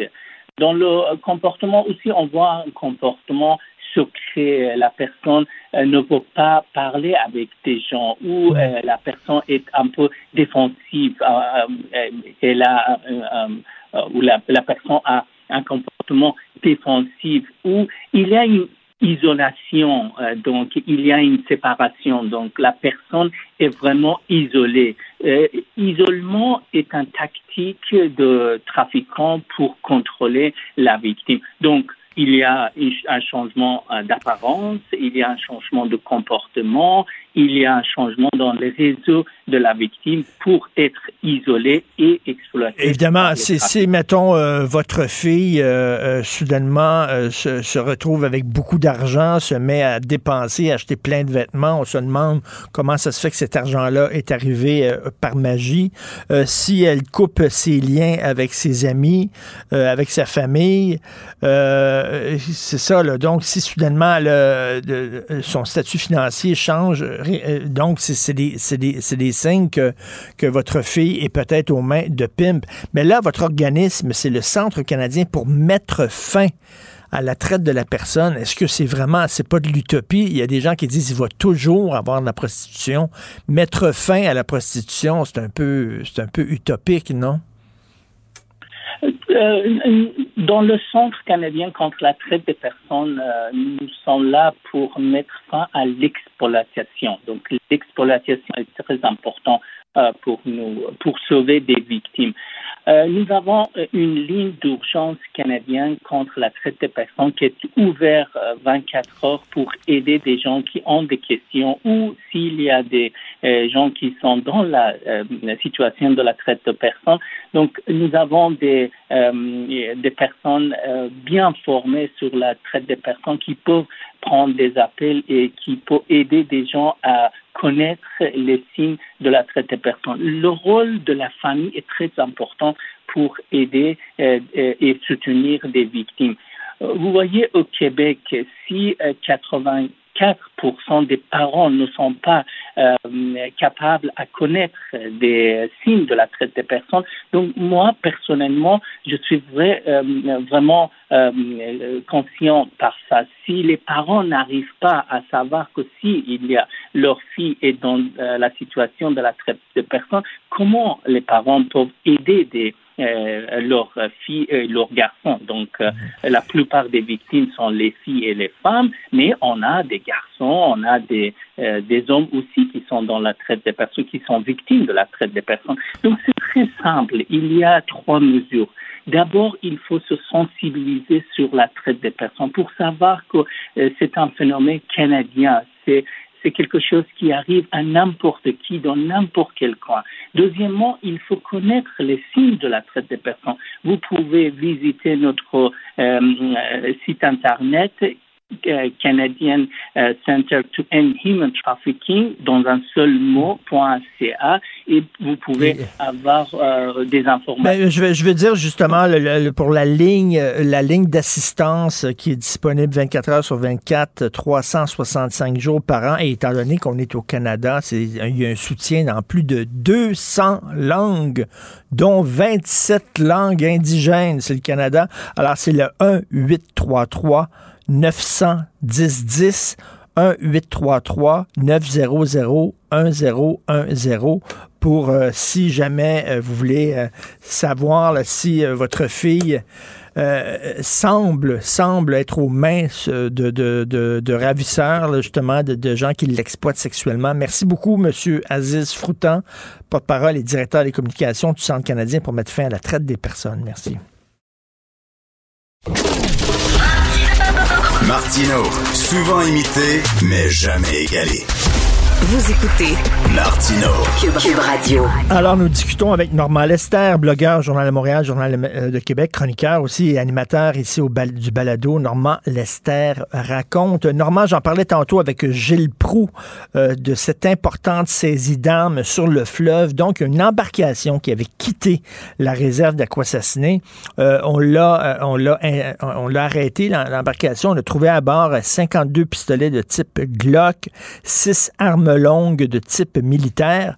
Mais ce qui est intéressant là-dedans, Normand, c'est que la GRC qui a procédé justement à cette saisie, ils ont attendu que l'embarcation quitte la réserve avant de l'arrêter au lieu de faire une intervention directement dans la réserve. Eh oui, mais ils ont peur. Eh les policiers, les politiciens à Québec et à Ottawa ont comme règle, il faut jamais aller sur aucune des réserves Mohawk.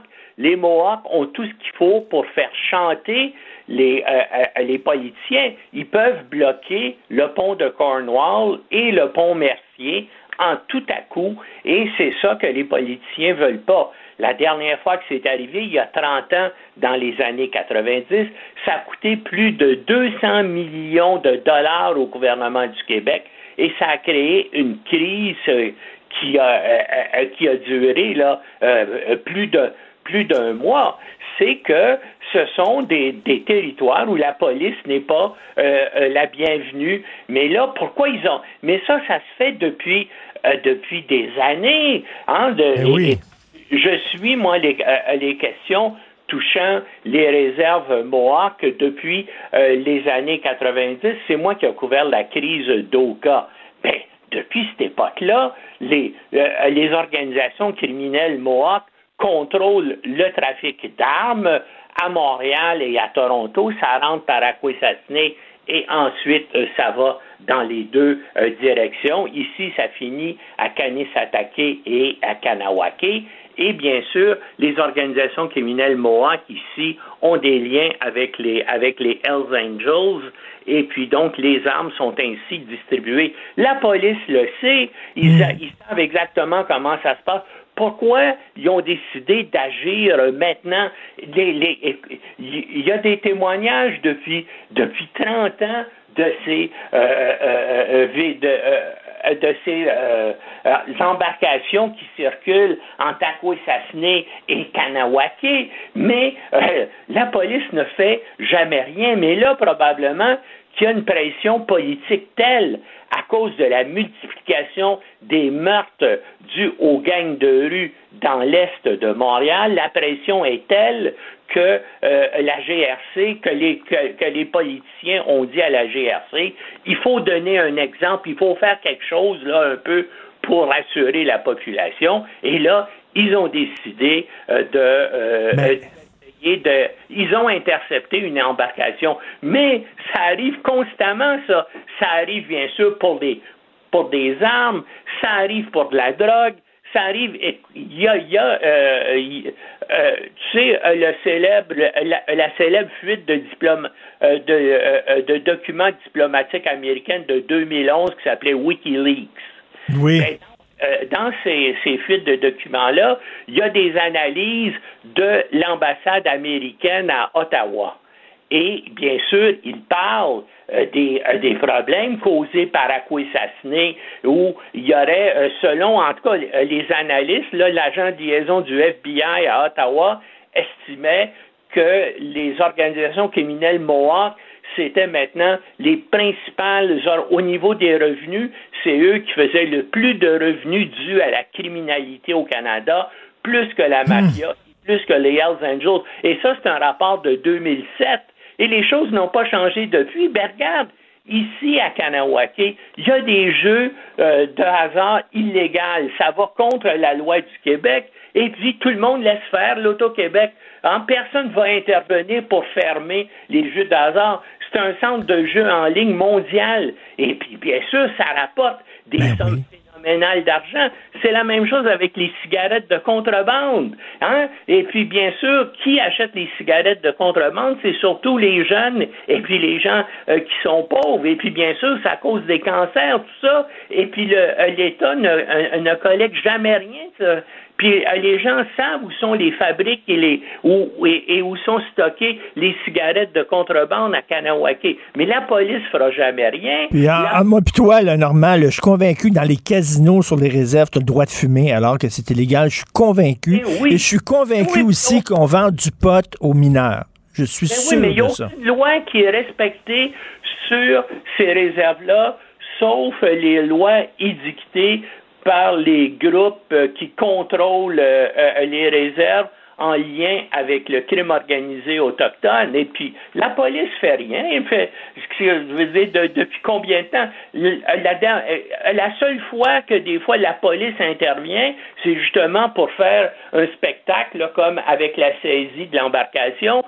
des fois, il y a des conflits entre les différents groupes criminels Mohawk et puis tout à coup le conseil de bande, avec l'autorisation d'un groupe, vient et autorise à la police de venir faire une saisie de la de, d'armes ou de ou de cigarettes ou de produits illégaux produits par le groupe adverse, mais c'est les seules fois. À part ça, la police n'intervient pas. ils savent. Mm. Et, les, à Québec comme à Ottawa, on dit non, ce sont des, des réserves Mohawk et puis, on C'est incroyable. C'est des zones de non-droit. On accepte ça au Québec et au Canada qu'il y a des endroits où les lois ne s'appliquent pas.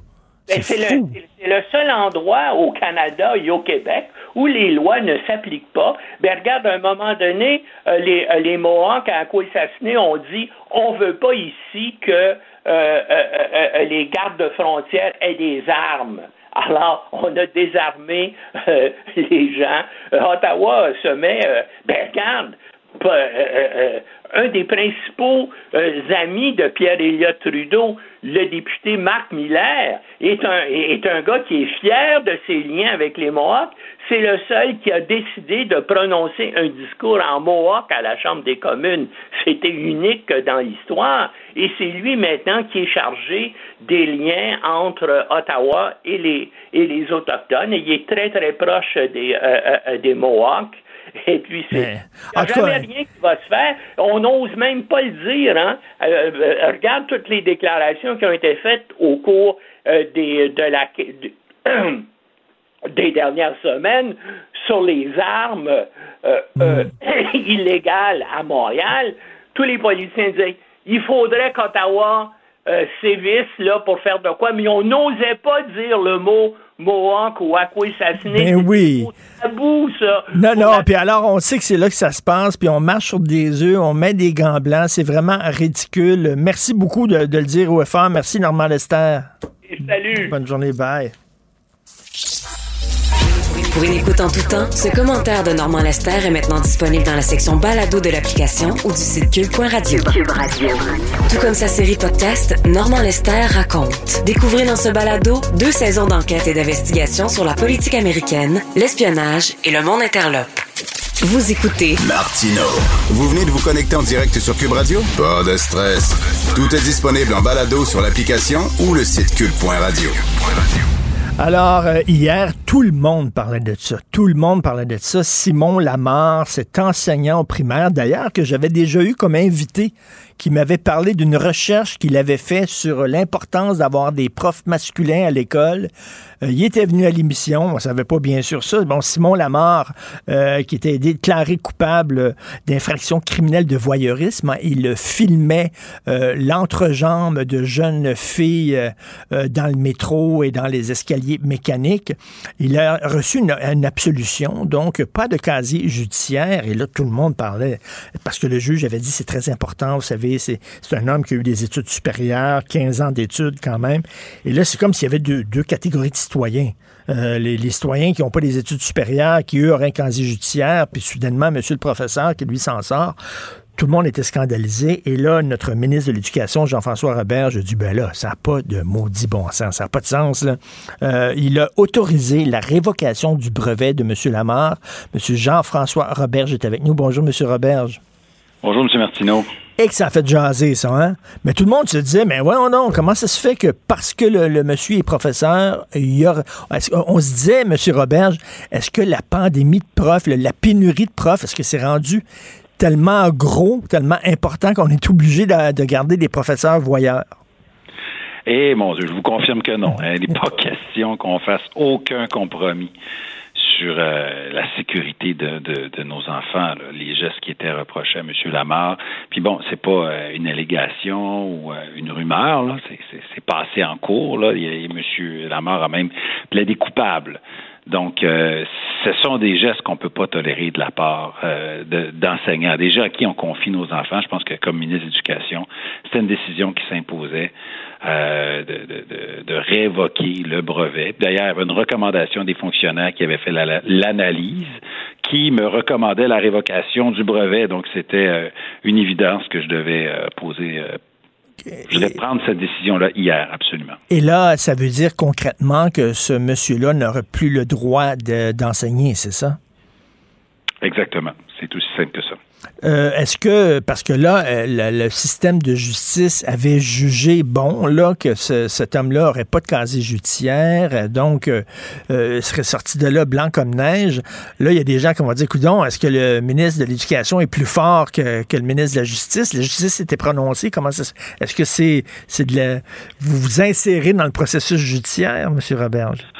Bon, je prendrai pas de, je ferai pas de commentaires sur la décision du, juge. Je pense qu'il y en a déjà pas mal de personnes qui ont commenté la décision du juge. Euh, moi, ce que je peux vous dire, c'est que j'ai des leviers comme, euh, comme ministre de l'Éducation. Euh, c'est le ministre qui ultimement décerne les brevets qui permettent aux gens de décrocher des emplois.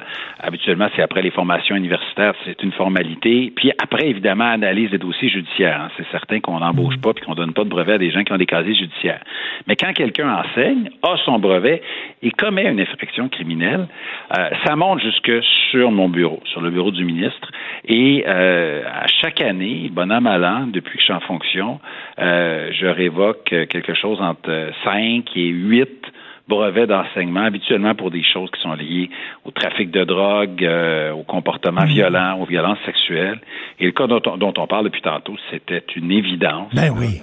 non, ça, ça tombe. pas question que, que, que, disons que je pense que j'aurais pas bien fait mon travail de ministre, je n'aurais pas posé juste là. Non, non, ça tombait sous le sens. Il y a une autre histoire qu'on a vu passer, un professeur de l'Université Laval, vous avez certainement vu ça, euh, qui, euh, qui enseigne, je crois, la science même, et qui dit, lui, sur ses pages, sur ses, sur ses réseaux sociaux, que la vaccination des enfants, c'est épouvantable parce que le vaccin n'a pas été testé sur des enfants, ce qui est totalement faux. Et on, sait qu'il y a une partie de la population qui, sont complotistes, qui croient n'importe quoi, qui font circuler toutes sortes de fausses informations. Mais là, de voir que des professeurs à l'université participent à partager ce genre de fausses informations-là, ça, ça pose une, une sacrée question. Est-ce que ces gens-là devraient continuer d'enseigner? Mais j'ai vu euh, que l'Université Laval a été assez rapide à réagir en disant qu'elle se dissociait complètement des, des propos de ce professeur-là. J'imagine qu'à l'université, ils ont des moyens aussi là, pour encadrer euh, ce, genre de comportement erratique-là qui est complètement irresponsable. Heureusement, mmh. c'est une minorité, puis c'est pas, on n'a pas au Québec là, euh, une flopée de professeurs universitaires qui, qui vont à l'envers de la science. Là. Je pense qu'on a des on a des bonnes de bonnes institutions, puis la réaction de l'Université Laval a été la bonne. Ceci dit, c'est pas parce qu'on est prof d'université qu'on peut dire n'importe quelle niaiserie. Euh, il n'est pas question de laisser passer ça parce qu'ils ont une aura, une autorité. Ben c'est un professeur d'université qui dit ça, euh, ça doit être vrai. Je vous dirais que probablement 99% du temps, c'est vrai. Mais là, euh, je ne sais pas ce qui s'est passé dans, la tête de, ce professeur-là. Mais euh, c'est pas parce que c'est dit par un professeur d'université que c'est vrai dans ce cas-ci. Puis euh, l'université a pris la bonne décision. Alors, euh, qu'est-ce que le, prof qui était suspendu pour un vidéoclip inoffensif, là, il était en maillot de bain avec sa compagne qui était en maillot de bain près, d'une piscine. Finalement, on l'avait suspendu, donc la suspension a été suspendue. Là. Oui, j'ai vu, euh, j'ai vu passer cette histoire-là -là, d'une, euh, c'est à l'intérieur d'une commission scolaire anglophone. Comprenez que oui, comme, euh, comme ministre, j'ai ultimement, après recommandation et analyse des fonctionnaires, le pouvoir de, de révoquer des permis mhm. d'enseigner. Mais c'est pas le ministre quand même qui embauche les gens et qui prend toutes les sanctions ben disciplinaires. C'était peut-être questionnable dans le cas de cet enseignant, de professeur de musique, qui est lui-même musicien à ses âges. Je pense que c'est intéressant si c'est un élève du primaire ou du secondaire d'avoir un professeur qui est un vrai musicien, un vrai artiste. Bon, je vais vous dire, moi, je suis allé voir sa vidéo. Euh, je trouvais que c'était pas mal dans l'air du temps de ce qui se fait comme euh, comme vidéoclip. Puis euh, euh, je connais pas l'ensemble du dossier de l'enseignant. Je ne sais pas s'il y a d'autres choses qu'on ne sait pas. Mais disons que si ce n'était que de cette vidéo-là, pense pas qu'il faut empêcher cet enseignant-là de, transmettre sa passion aux jeunes. Monsieur Roberge, là, ben, bien sûr, on est tous inquiets avec ce nouveau euh, variant-là. On va voir s'il est euh, effectivement plus dangereux, plus contagieux, plus virulent. Euh, mais qu'en est-il du port du masque en classe? On sait qu'en France, ils ont reculé, hein, et maintenant le masque est obligatoire, même au niveau primaire. Qu'est-ce qu'il en est ici? Bien, pour l'instant, euh, au, niveau secondaire, le port du masque en classe n'est plus euh, n'est plus obligatoire, sauf peut-être dans certaines régions. J'ai su qu'en Estrie, à cause là, de, la, de, la, flambée des cas, la santé publique euh, de l'Estrie avait demandé qu'à ce que les élèves le gardent. Mais moi, je vais vous dire, Monsieur euh, Martineau, là, ces genres de choses pour lesquelles c'est pas des décisions politiques, ce sont des décisions de santé publique en fonction de l'arrivée des variants, du taux de vaccination, euh, de, la prévalence là, des, des cas, euh, de ce qui se passe dans les urgences. J'ai vraiment pas de recommandation à ce moment-ci là, pour resserrer les règles dans les écoles. Je vous dis en toute honnêteté, j'ai rien reçu à ce niveau-là. C'est ça, on attend, on attend, on fait les tests en laboratoire sur le nouveau variant. Là. Voilà. Mais si je recevais là, une, demande de la santé publique qui nous dit que ça devient euh, plus dangereux, ben écoutez, on s'adapterait pour on protégerait la santé des élèves et du personnel. Pour l'instant, les nouvelles sont intéressantes parce qu'on vaccine. On vaccine dans nos écoles primaires. Nos 5 à 11 ans se font vacciner un peu plus chaque jour. Je veux remercier le personnel des écoles qui travaille là-dedans, puis les parents aussi, parce que ça prend évidemment l'autorisation parentale. On le sait, là, si on s'en tire mieux au Québec qu'ailleurs, c'est grâce à la vaccination. Écoutez, euh, si on veut voir grand-papa, grand-maman, là, ben, il faut vacciner nos tout-petits. Ben, je vous parle, là, puis j'ai mon, le, carnet de vaccination de mon fils dans les mains. Là. Au cours des années, il s'est fait vacciner pour la rougeole, la rubéole, les oreillons, la varicelle, la coqueluche, le tétanos, euh, etc., la diphtérie. Il y en a eu plein de vaccins. Je sais pas comment ça se fait, il y a autant de gens qui capotent sur le fait de vacciner leurs enfants contre la COVID. Ils, sont déjà vaccinés contre toutes sortes de choses. Mais, mais les antivax sont virulents. Hein. Euh, vous devez recevoir des messages absolument épouvantables. Ah, écoutez, je reçois toutes sortes de, d'insultes, euh, de menaces, de toutes sortes de choses comme ça, mais je me concentre pas là-dessus. Je me concentre sur ma mission là, euh, former les jeunes, protéger le, personnel et les élèves, et puis on travaille en ce sens-là. Je vais devoir vous laisser. Ça va être la période de questions, mon cher monsieur. Super. Ben, bonne période de questions, monsieur Robert. Bonne journée. Merci. Au revoir. Ben oui, on le sait. Martineau ça n'a pas de bon sens comme il est bon. Vous écoutez Martino. Cube Radio.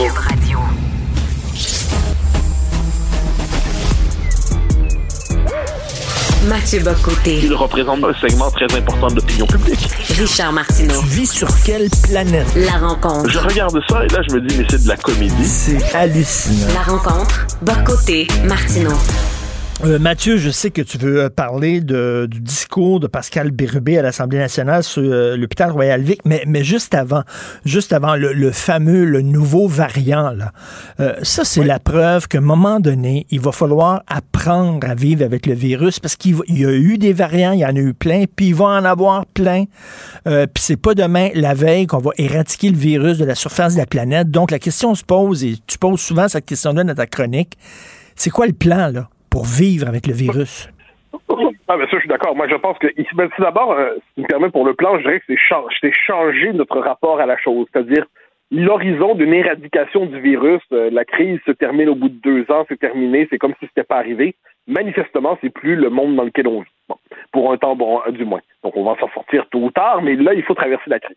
Traverser la crise, ça veut dire en finir avec l'idée qu'on doit suspendre l'activité économique, commerciale, sociale, les activités humaines finalement, et qu'il serait légitime de nous encaserner à répétition, de nous enfermer à répétition pour euh, sous le signe du, confinement, du grand confinement, pour euh, pour lutter contre le virus. Manifestement, c'est plus ça. Donc la question elle est double. C'est d'un côté les politiques vaccinales, puis il faut adapter les vaccins pour être capable de, de les rendre plus efficaces possible c'est éviter aussi, si je peux me permettre, pour le plan des. Euh, ben, j'ajoute une chose. C'est évidemment dans nos dans nos comportements quotidiens, c'est euh, bon, c'est la part de petite prudence supplémentaire qui arrive, mais dans les faits, l'être humain est une bête sociale, il a besoin de voir les autres. Pour le plan des voyages, et on le voit, à savoir le sens d'un certain discernement. Donc là, on a maintenant le test PCR à l'entrée au Canada euh, depuis hier, si je ne me trompe pas. Et ce qui est étonnant, c'est que dans certains pays, on peut faire le test PCR au départ. Donc là, le refaire à l'entrée, c'est une forme de mesure symbolique pour donner l'impression qu'on a un grand contrôle sur la, sur la situation. Et si le test PCR est fait déjà dès l'origine, on pourrait se dire que c'est euh, c'est une forme de contrôle artificiel qu'on rajoute pour se donner l'impression d'agir. Donc moi, je pense simplement la vraie question, c'est l'ajustement du système de santé. On est devant une, épidémie qui toujours, euh, un virus qui toujours revient. Il faut que le système de santé soit adapté pour une bonne période pour être capable de gérer euh, ce virus qui frappe, bon, on le sait, des, des, des, gens plus âgés, des populations à risque, des populations euh, fragilisées, mais il faut savoir éviter que le système de santé soit euh, complètement bouleversé, complètement, comment dire, décomposé par le virus. Une fois qu'on aurait fait ces réformes, qui vont pas de soi, mais on voit quand même l'idée, ben, ça permet désormais de retrouver une vie à peu près normale, sans toujours se demander si on suspend pas l'existence pour lutter contre le, variant, le variant Decepticon, pour le dire avec le, vocabulaire des, Transformers de mon enfance. et là, écoute, là, on, menacerait de retourner en arrière et peut-être, qui sait, un reconfinement, tout ça, tout ça pour protéger, parce que ceux qui se ramassent à l'hôpital, c'est les non-vaccinés. Alors, les gens qui sont responsables, qui sont doublement vaccinés, qui respectent les mesures sanitaires, eux autres devraient euh, euh, renier certaines de leurs libertés pour protéger des gens qui se sont sacrés de nous autres carrément puis qui vont se retrouver à l'hôpital. Oui, il y a cette dimension-là qui est un peu étrange. Et puis ensuite, je pense que c'est de cette façon-là qu'il faut faire preuve de discernement plus largement. Qui sont les populations à risque? Globalement, ce sont les, euh, les personnes âgées, les immunosupprimés, les, euh, les gens qui ont des, des comorbidités, l'obésité, et ainsi de suite. Bon, ben, on en tient compte, puis on cible véritablement des mesures, sinon de confinement, tout le moins de protection spécifique pour ces gens. Bon. Mais une fois que c'est dit, une fois que c'est dit, sachant que c'est pas la peste, sachant que c'est pas la peste noire là, qui, qui, ravage tout, faut quand même le rappeler, ça. C'est ni, c'est ni une grippe ordinaire, ni la peste noire. Bon. Mmh. OK, on est devant quelque chose qui est grave, mais qui manifestement on est capable de le surmonter globalement. Mais il faut avoir ça à l'esprit. C'est pour ça que j'appelle ça moi, le changement psychologique par rapport à la COVID. Il faut plus accepter que la COVID soit la trame de fond de notre existence collective. Et il faut censurer mentalement la possibilité du confinement. Il ne faut plus considérer que c'est un geste normal et légitime de la part des gouvernements que de suspendre l'activité sociale, euh, que de traiter des relations d'amitié, des relations familiales, des relations amoureuses comme des relations sociales non essentielles, euh, l'espèce de, de, se faire tympaniser par une forme de discours public à répétition qui nous dit attention Covid, attention Covid. Il, il faut accepter psychologiquement l'idée que la Covid, elle est là désormais, et si le système est adapté pour être capable de la gérer, de gérer les, les malades spécifiques de la COVID qui vont se retrouver dans le système de santé, mais ensuite la vie se poursuit tout simplement. Mathieu, est-ce que tu es jaloux de la Barbade? La Barbade dit adieu à la reine Élisabeth II. La Barbade n'est plus une monarchie, c'est une république. Ils ont dit bye-bye à la reine. Quand est-ce qu'on va faire ça au Canada? Ouais, ben ça, je pense que le Canada ne peut pas parce que la monarchie, c'est le dernier élément résiduel qui touche à l'identité profonde du Canada. Hein, C'est-à-dire, le Canada est un pays qui s'est constitué sur le refus de la République. Les loyalistes, hein, les, euh, ceux qui fuient, en fait, au moment de l'indépendance américaine, c'est la monarchie à laquelle ils demeurent attachés. Donc, même quand le Canada euh, se lance dans le multiculturalisme à tout craint, même quand le Canada se lance dans son progressisme ultra, il, la seule, le fil de continuité historique qui lui reste par rapport à son passé britannique, c'est la monarchie, et il y demeure attaché symboliquement. Euh, chez, les, chez les libéraux, c'est une forme d'attachement résiduel, c'est-à-dire, bon, ben, c'est là pour ça, il n'y a aucune raison de changer. Puis chez les conservateurs, quand ils prennent le pouvoir de temps en temps, ben là, ils mettent des portraits de la reine partout, et puis euh, ils mettent le mot royal partout. Pourquoi? Parce que c'est une manière de réactiver explicitement cette part de l'identité canadienne-anglaise. Et euh, donc, je pense que, en plus, la structure politique canadienne n'est pas étrangère à la, une forme de psychologie impériale et monarchiste.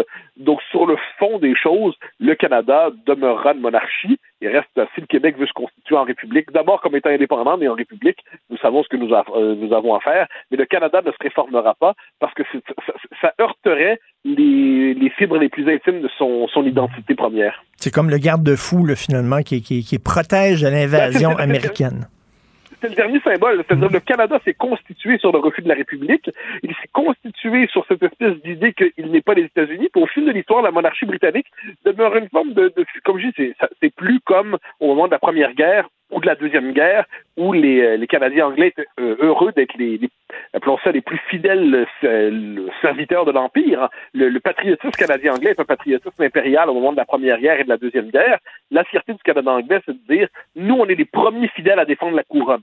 Bon, on n'en est plus là. À partir des années 50, l'identité canadienne s'est transformée.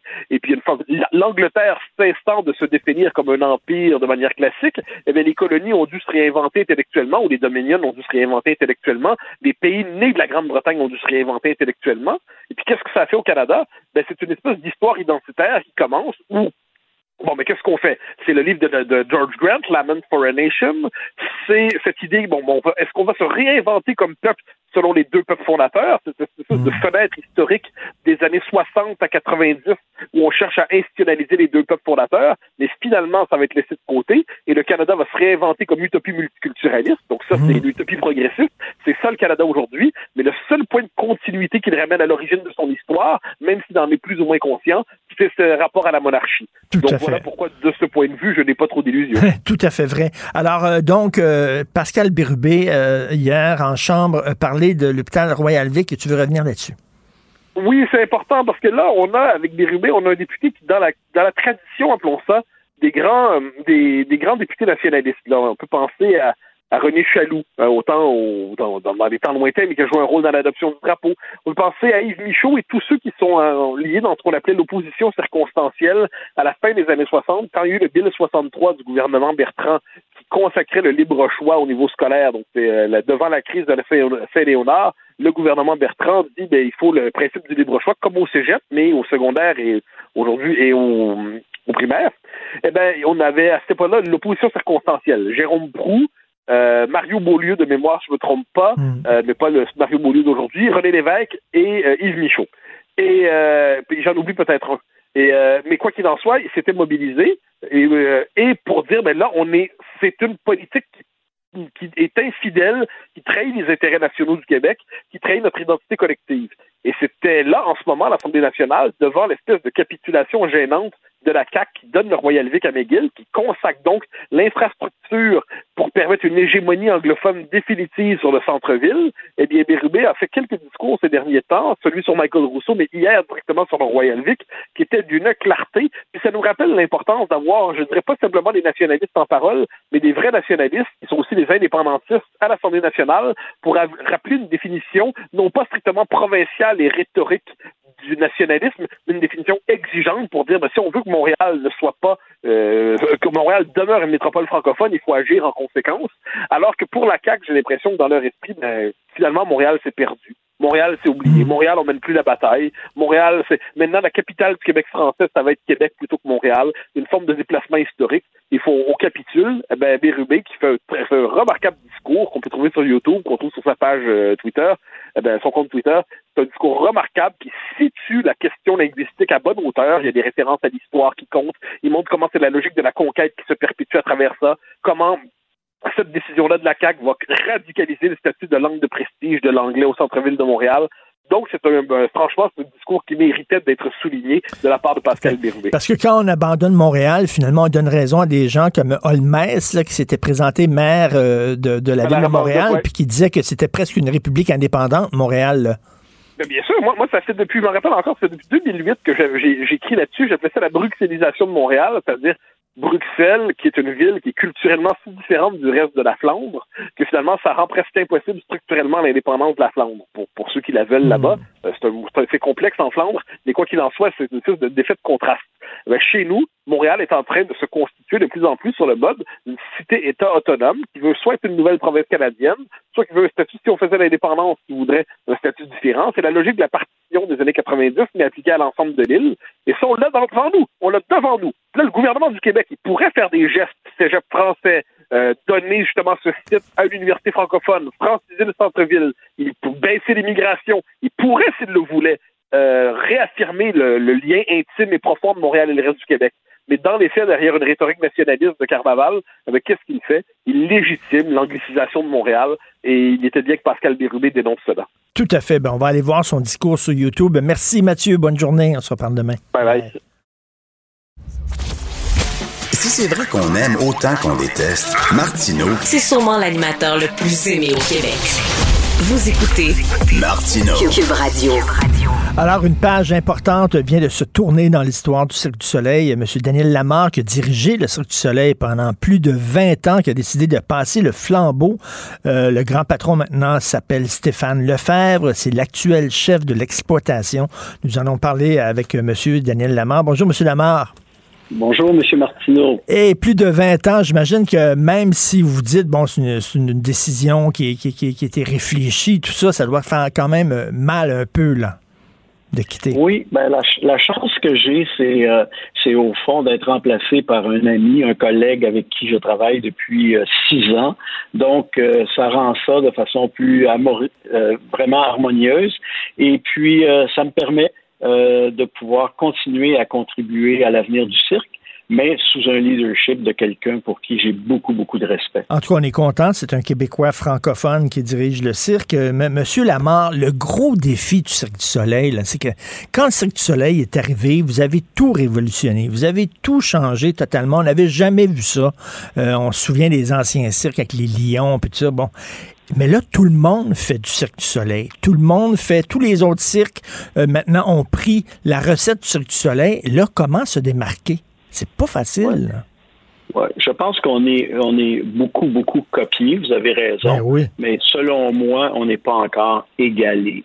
Et quand j'ai vu le nouveau spectacle qu'on vient de lancer il y a deux semaines euh, chez Disney, parce qu'évidemment, les gens disaient hey, le Cirque du Soleil, est-ce qu'ils sont encore aussi créatifs aujourd'hui? Je peux vous dire qu'on a eu la réponse il y a deux semaines. Lorsque les gens qui sont venus, qui nous connaissent, qui nous voient depuis longtemps, ils nous regardaient et disaient Wow! vous avez encore réussi à aller ailleurs. Et ça, c'est le défi qu'on a, de continuellement se renouveler puis aller ailleurs, parce que sinon, les gens resteront pas avec nous.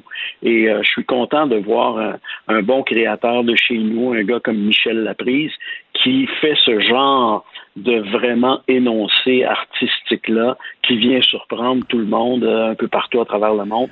Ça, pour moi, c'est mon plus grand objet de fierté. Monsieur Lamar, vous savez ce que disent les réalisateurs américains de Hollywood? Ils disent dans les années 60-70, les gros studios d'Hollywood étaient gérés par des gens qui aimaient le cinéma, des mordus de cinéma, qui voulaient faire des films. Aujourd'hui, ils sont gérés par des comptables. Tout ce qui compte maintenant, c'est la vente de billets, euh, etc. L'argent, euh, c'est tout. Et euh, beaucoup de réalisateurs disent, ben, c'est plate que ce ne sont plus les créatifs qui soient à la tête des studios. Est-ce qu'on peut avoir les mêmes craintes pour le Cirque du Soleil? Parce que on dit c'est un comptable qui prend les rênes. Est-ce que c'est une bonne idée de se débarrasser de Guy la Liberté puis de le racheter puis de l'envoyer, euh, de, le remplacer par un comptable? Ben, écoutez, Guy a pris, euh, a pris ses décisions. Euh, moi, j'ai travaillé longtemps à ses côtés et puis j'ai poursuivi dans la même veine. Euh, la bonne nouvelle, c'est que que vous soyez comptable ou que vous soyez comme moi, quelqu'un qui a fait carrière en, communication et en gestion, c'est pas ça qui est important. Ce qui est important, c'est les valeurs personnelles.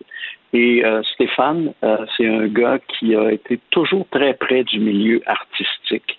C'est un gars qui le moment où moi je le vois dans une journée le plus excité, c'est quand il participe à, un meeting de création. Et ça, c'est important. Les valeurs des individus sont importantes. Alors, moi, j'aime pas beaucoup les étiquettes qu'on accole aux gens. Et puis, euh, je pense que Stéphane va prouver dans les prochaines années qu'il va mettre en place des conditions qui vont favoriser la création. Et ça, c'est essentiel. Puis c'est un défi quotidien qu'on a de maintenir la création à l'avant-plan sinon l'entreprise va pas pouvoir survivre. Donc, vous n'aimez pas ça quand on dit de, Stéphane euh, Lefebvre qu'on y mette l'étiquette de comptable sur le front? Non, je pense que Stéphane est beaucoup plus que ça. Et puis, euh, c'est pas, pas une maladie d'avoir fait un cours en comptabilité. Mais ce qui est le plus important, c'est comment l'individu se comporte avec cette formation-là. Euh, moi, je, on aurait pu me reprocher de ne pas être un gars d'affaires parce que je suis un gars de communication. Ça ne m'a pas empêché de diriger l'entreprise. Moi, je pense qu'il faut regarder l'individu, regarder ses valeurs. Et surtout, mm. dans notre cas ici, là, puis là où vous avez vraiment raison, M. Martineau, si vous voulez diriger le Cirque du Soleil, vous devez aimer les artistes et les créateurs. Parce que sinon, vous n'avez pas votre place chez nous. Et moi, j'étais très connu de nos créateurs et de nos artistes comme euh, étant quasiment un groupie de ce que ces gens-là font, parce que j'avais beaucoup, beaucoup, et j'ai toujours beaucoup d'admiration pour ce qu'ils font. Et euh, là, bon, euh, on est content que ce soit, comme je l'ai dit, un Québécois francophone qui prend les rênes, mais c'est une grosse entreprise, le Cirque du Soleil, avec des actionnaires. C'est les actionnaires, finalement, qui vont décider de l'avenir du cirque. Comment on peut s'assurer que le, le siège social va demeurer au Québec? Oui, ben, deux choses. Premièrement, moi, je suis toujours sur le conseil d'administration. Je vais continuer à jouer un rôle d'influence et de décideur très important. Mais, mais, mais M. Martineau, ça fait des années qu'on me questionne sur le siège social. Mais la, réalité économique est bien, facile à justifier. Le jour où vous êtes un investisseur et que vous achetez le Cirque du Soleil, puis que vous entrez au siège social à Montréal et que vous voyez un studio de création qui est unique au monde, qui a coûté des millions, ben, vous n'allez pas, vous allez pas laisser tomber cet investissement-là. Vous allez le poursuivre. Et je peux vous dire que nos actionnaires actuels, euh, fallait voir comment ils avaient les yeux grands ouverts lorsqu'ils sont rentrés dans nos studios. Ils n'en revenaient pas. Il n'y a rien comme ça au monde. Et ça, c'est quelque chose qu'on a protégé au fil des ans et qu'on va continuer à protéger, puis que les investisseurs, les nouveaux actionnaires chérissent euh, vraiment. Mais justement, les investisseurs, pourquoi pas avoir, euh, pas avoir essayé d'avoir des investisseurs euh, québécois, là, entre autres, ben, pas parce que je suis ici, mais le groupe québécois, par exemple, pour garder la propriété au Québec? Ben, écoutez, nous, on était très ouverts à ça, c'est clair. Mais la vérité vraie, c'est qu'il n'y a eu aucune offre concrète sur la table. Il y a plusieurs groupes qui sont venus voir, mais ils n'ont pas eu euh, l'audace euh, de nos actionnaires actuels qui ont mis une valeur de 1,2 milliard sur l'entreprise. Alors, la vérité vraie, il faut se la dire, il n'y a, aucune, il y a aucun autre groupe qui a eu l'audace de faire mm. une proposition concrète, de faire une offre concrète, alors que nos actionnaires actuels ont mis une valeur énorme là-dessus et ont investi 375 millions de nouvel argent pour assurer notre lance. Alors moi, j'étais juste content en bout de piste qu'on ait quelqu'un qui regarde une entreprise qui a zéro revenu, qui a zéro spectacle et qui en assure euh, la pérennité. Et c'est sûr que la pandémie vous a rentré dedans, c'est certain, euh, mais il y a aussi, là, avant la pandémie, euh, l'entreprise s'était beaucoup endettée. Là, on parle d'une dette de plus de près d'un milliard de dollars. Comment on peut expliquer cet endettement-là? Du? Ben, écoutez, euh, la chose importante à comprendre, c'est qu'avant la crise, on n'avait aucun problème financier. Zéro. Euh, on rencontrait toutes nos exigences. Nos banquiers étaient très contents de, de nous prêter et de voir notre croissance. Mais Monsieur Martineau, si vous avez une maison, peu importe sur votre maison que vous ayez une hypothèque de 300 000 ou de 3 millions, demain matin, si je vous dis que vous allez avoir zéro revenu pour les deux prochaines années, c'est sûr que vous allez manquer à vos obligations. Alors non, on n'avait pas de problème financier avant la crise, mais la crise nous a sincèrement cassé les deux jambes. Et écoutez, je reviens à ma première question de se réinventer. Euh, moi, j'adore le Cirque du Soleil. Euh, je suis, très fier du Cirque du Soleil, mais, mais je le dis, là, je, suis comme moins, moins ébloui par les derniers spectacles que j'ai vus parce que, bon, le fameux ruban de soie qui descend du plafond, puis la fille qui s'enroule dedans, puis les cerceaux, puis ça, j'ai l'impression d'avoir vu ça 25 000 fois. là. Euh, est-ce que vous pensez à ça, de réinventer le cirque? Ben, moi, je vous invite à venir voir notre nouveau spectacle chez Disney à Orlando. Puis je pense que je vais vous surprendre beaucoup, beaucoup, beaucoup. Vous allez voir des, numéros acrobatiques renouvelés. Vous allez voir une scénographie complètement différente, des effets visuels très différents. Et, vous avez raison. Il ne faut pas se répéter mm. avec les mêmes numéros parce qu'à ce moment-là, on va perdre des gens euh, comme vous euh, hmm. Il faut continuer à vous surprendre. Puis c'est un défi. Ah, c'est un sacré défi, là. C'est se, réinventer une fois, c'est réinventer le cirque, c'est pas, pas rien, c'est pas, pas banal. Mais se réinventer une deuxième fois, et je pense que c'est un, un plus gros défi que la première fois. Je suis d'accord avec vous. Et je vous dis, ce défi-là, il est commencé. On a commencé à le relever. Et allez mm. voir ce nouveau spectacle-là, puis vous allez comprendre ce que je vous dis. Et M. Lamar, ça va être quoi vos liens avec le cirque là, maintenant? Ben, écoutez, c'est un emploi à temps plein euh, pour assurer la transition avec, euh, avec mon ami Stéphane. Et puis, je vais lancer un livre euh, au mois de janvier qui va porter sur la créativité et mon expérience, comment j'ai appris ça au Cirque du Soleil, et je vais profiter de cette plateforme-là pour probablement tourner à travers le monde puis faire la promotion du Cirque du Soleil à travers cet ouvrage-là. Ben écoutez, un bon deuxième chapitre, même pas deuxième, parce que vous avez eu plusieurs vies professionnelles, mais bon nouveau chapitre, Monsieur Lamar, et vous pouvez partir avec, euh, bon, en disant que quand même le cirque euh, se porte bien, on l'espère. Merci beaucoup, Daniel Lamar. Merci à vous. Merci. Au revoir. Alors voilà. Mais non, mais c'est vrai que les derniers spectacles du cirque, c'était beau, mais les cerceaux, les gars, c'est tremplin, le sur le ça, le piano qui saute, puis l'autre, il fait des revols, il revole dans les airs, puis il retombe. Il semble qu'on a vu ça 25 000 fois. Puis la grosse roue qui tourne avec le clown dedans, puis tout ça. Là. mais c'est quoi la, prochaine... il faudrait ressortir les lions. C'est peut-être ça qui va réinventer le cirque, ressortir les lions et les, et les chevaux et les tigres. Bon, c'est tout le temps qu'il me reste. Merci beaucoup à la recherche. Merci euh, Maude Boutet, Florence Lamoureux, Carl Marchand qui nous a donné un coup de main à la régie, la réalisation. Charlie Marchand qui attend son premier hiver québécois. Il a toutes ses bottes, il a son manteau, tout ça. Il est équipé, là. Il attend rien que l'hiver pogne vraiment. Benoît qui arrive au micro, on se parle à midi, Benoît et moi, et nous, euh, ben, on se revoit demain, 8 heures. Passez une excellente journée. Cube Radio.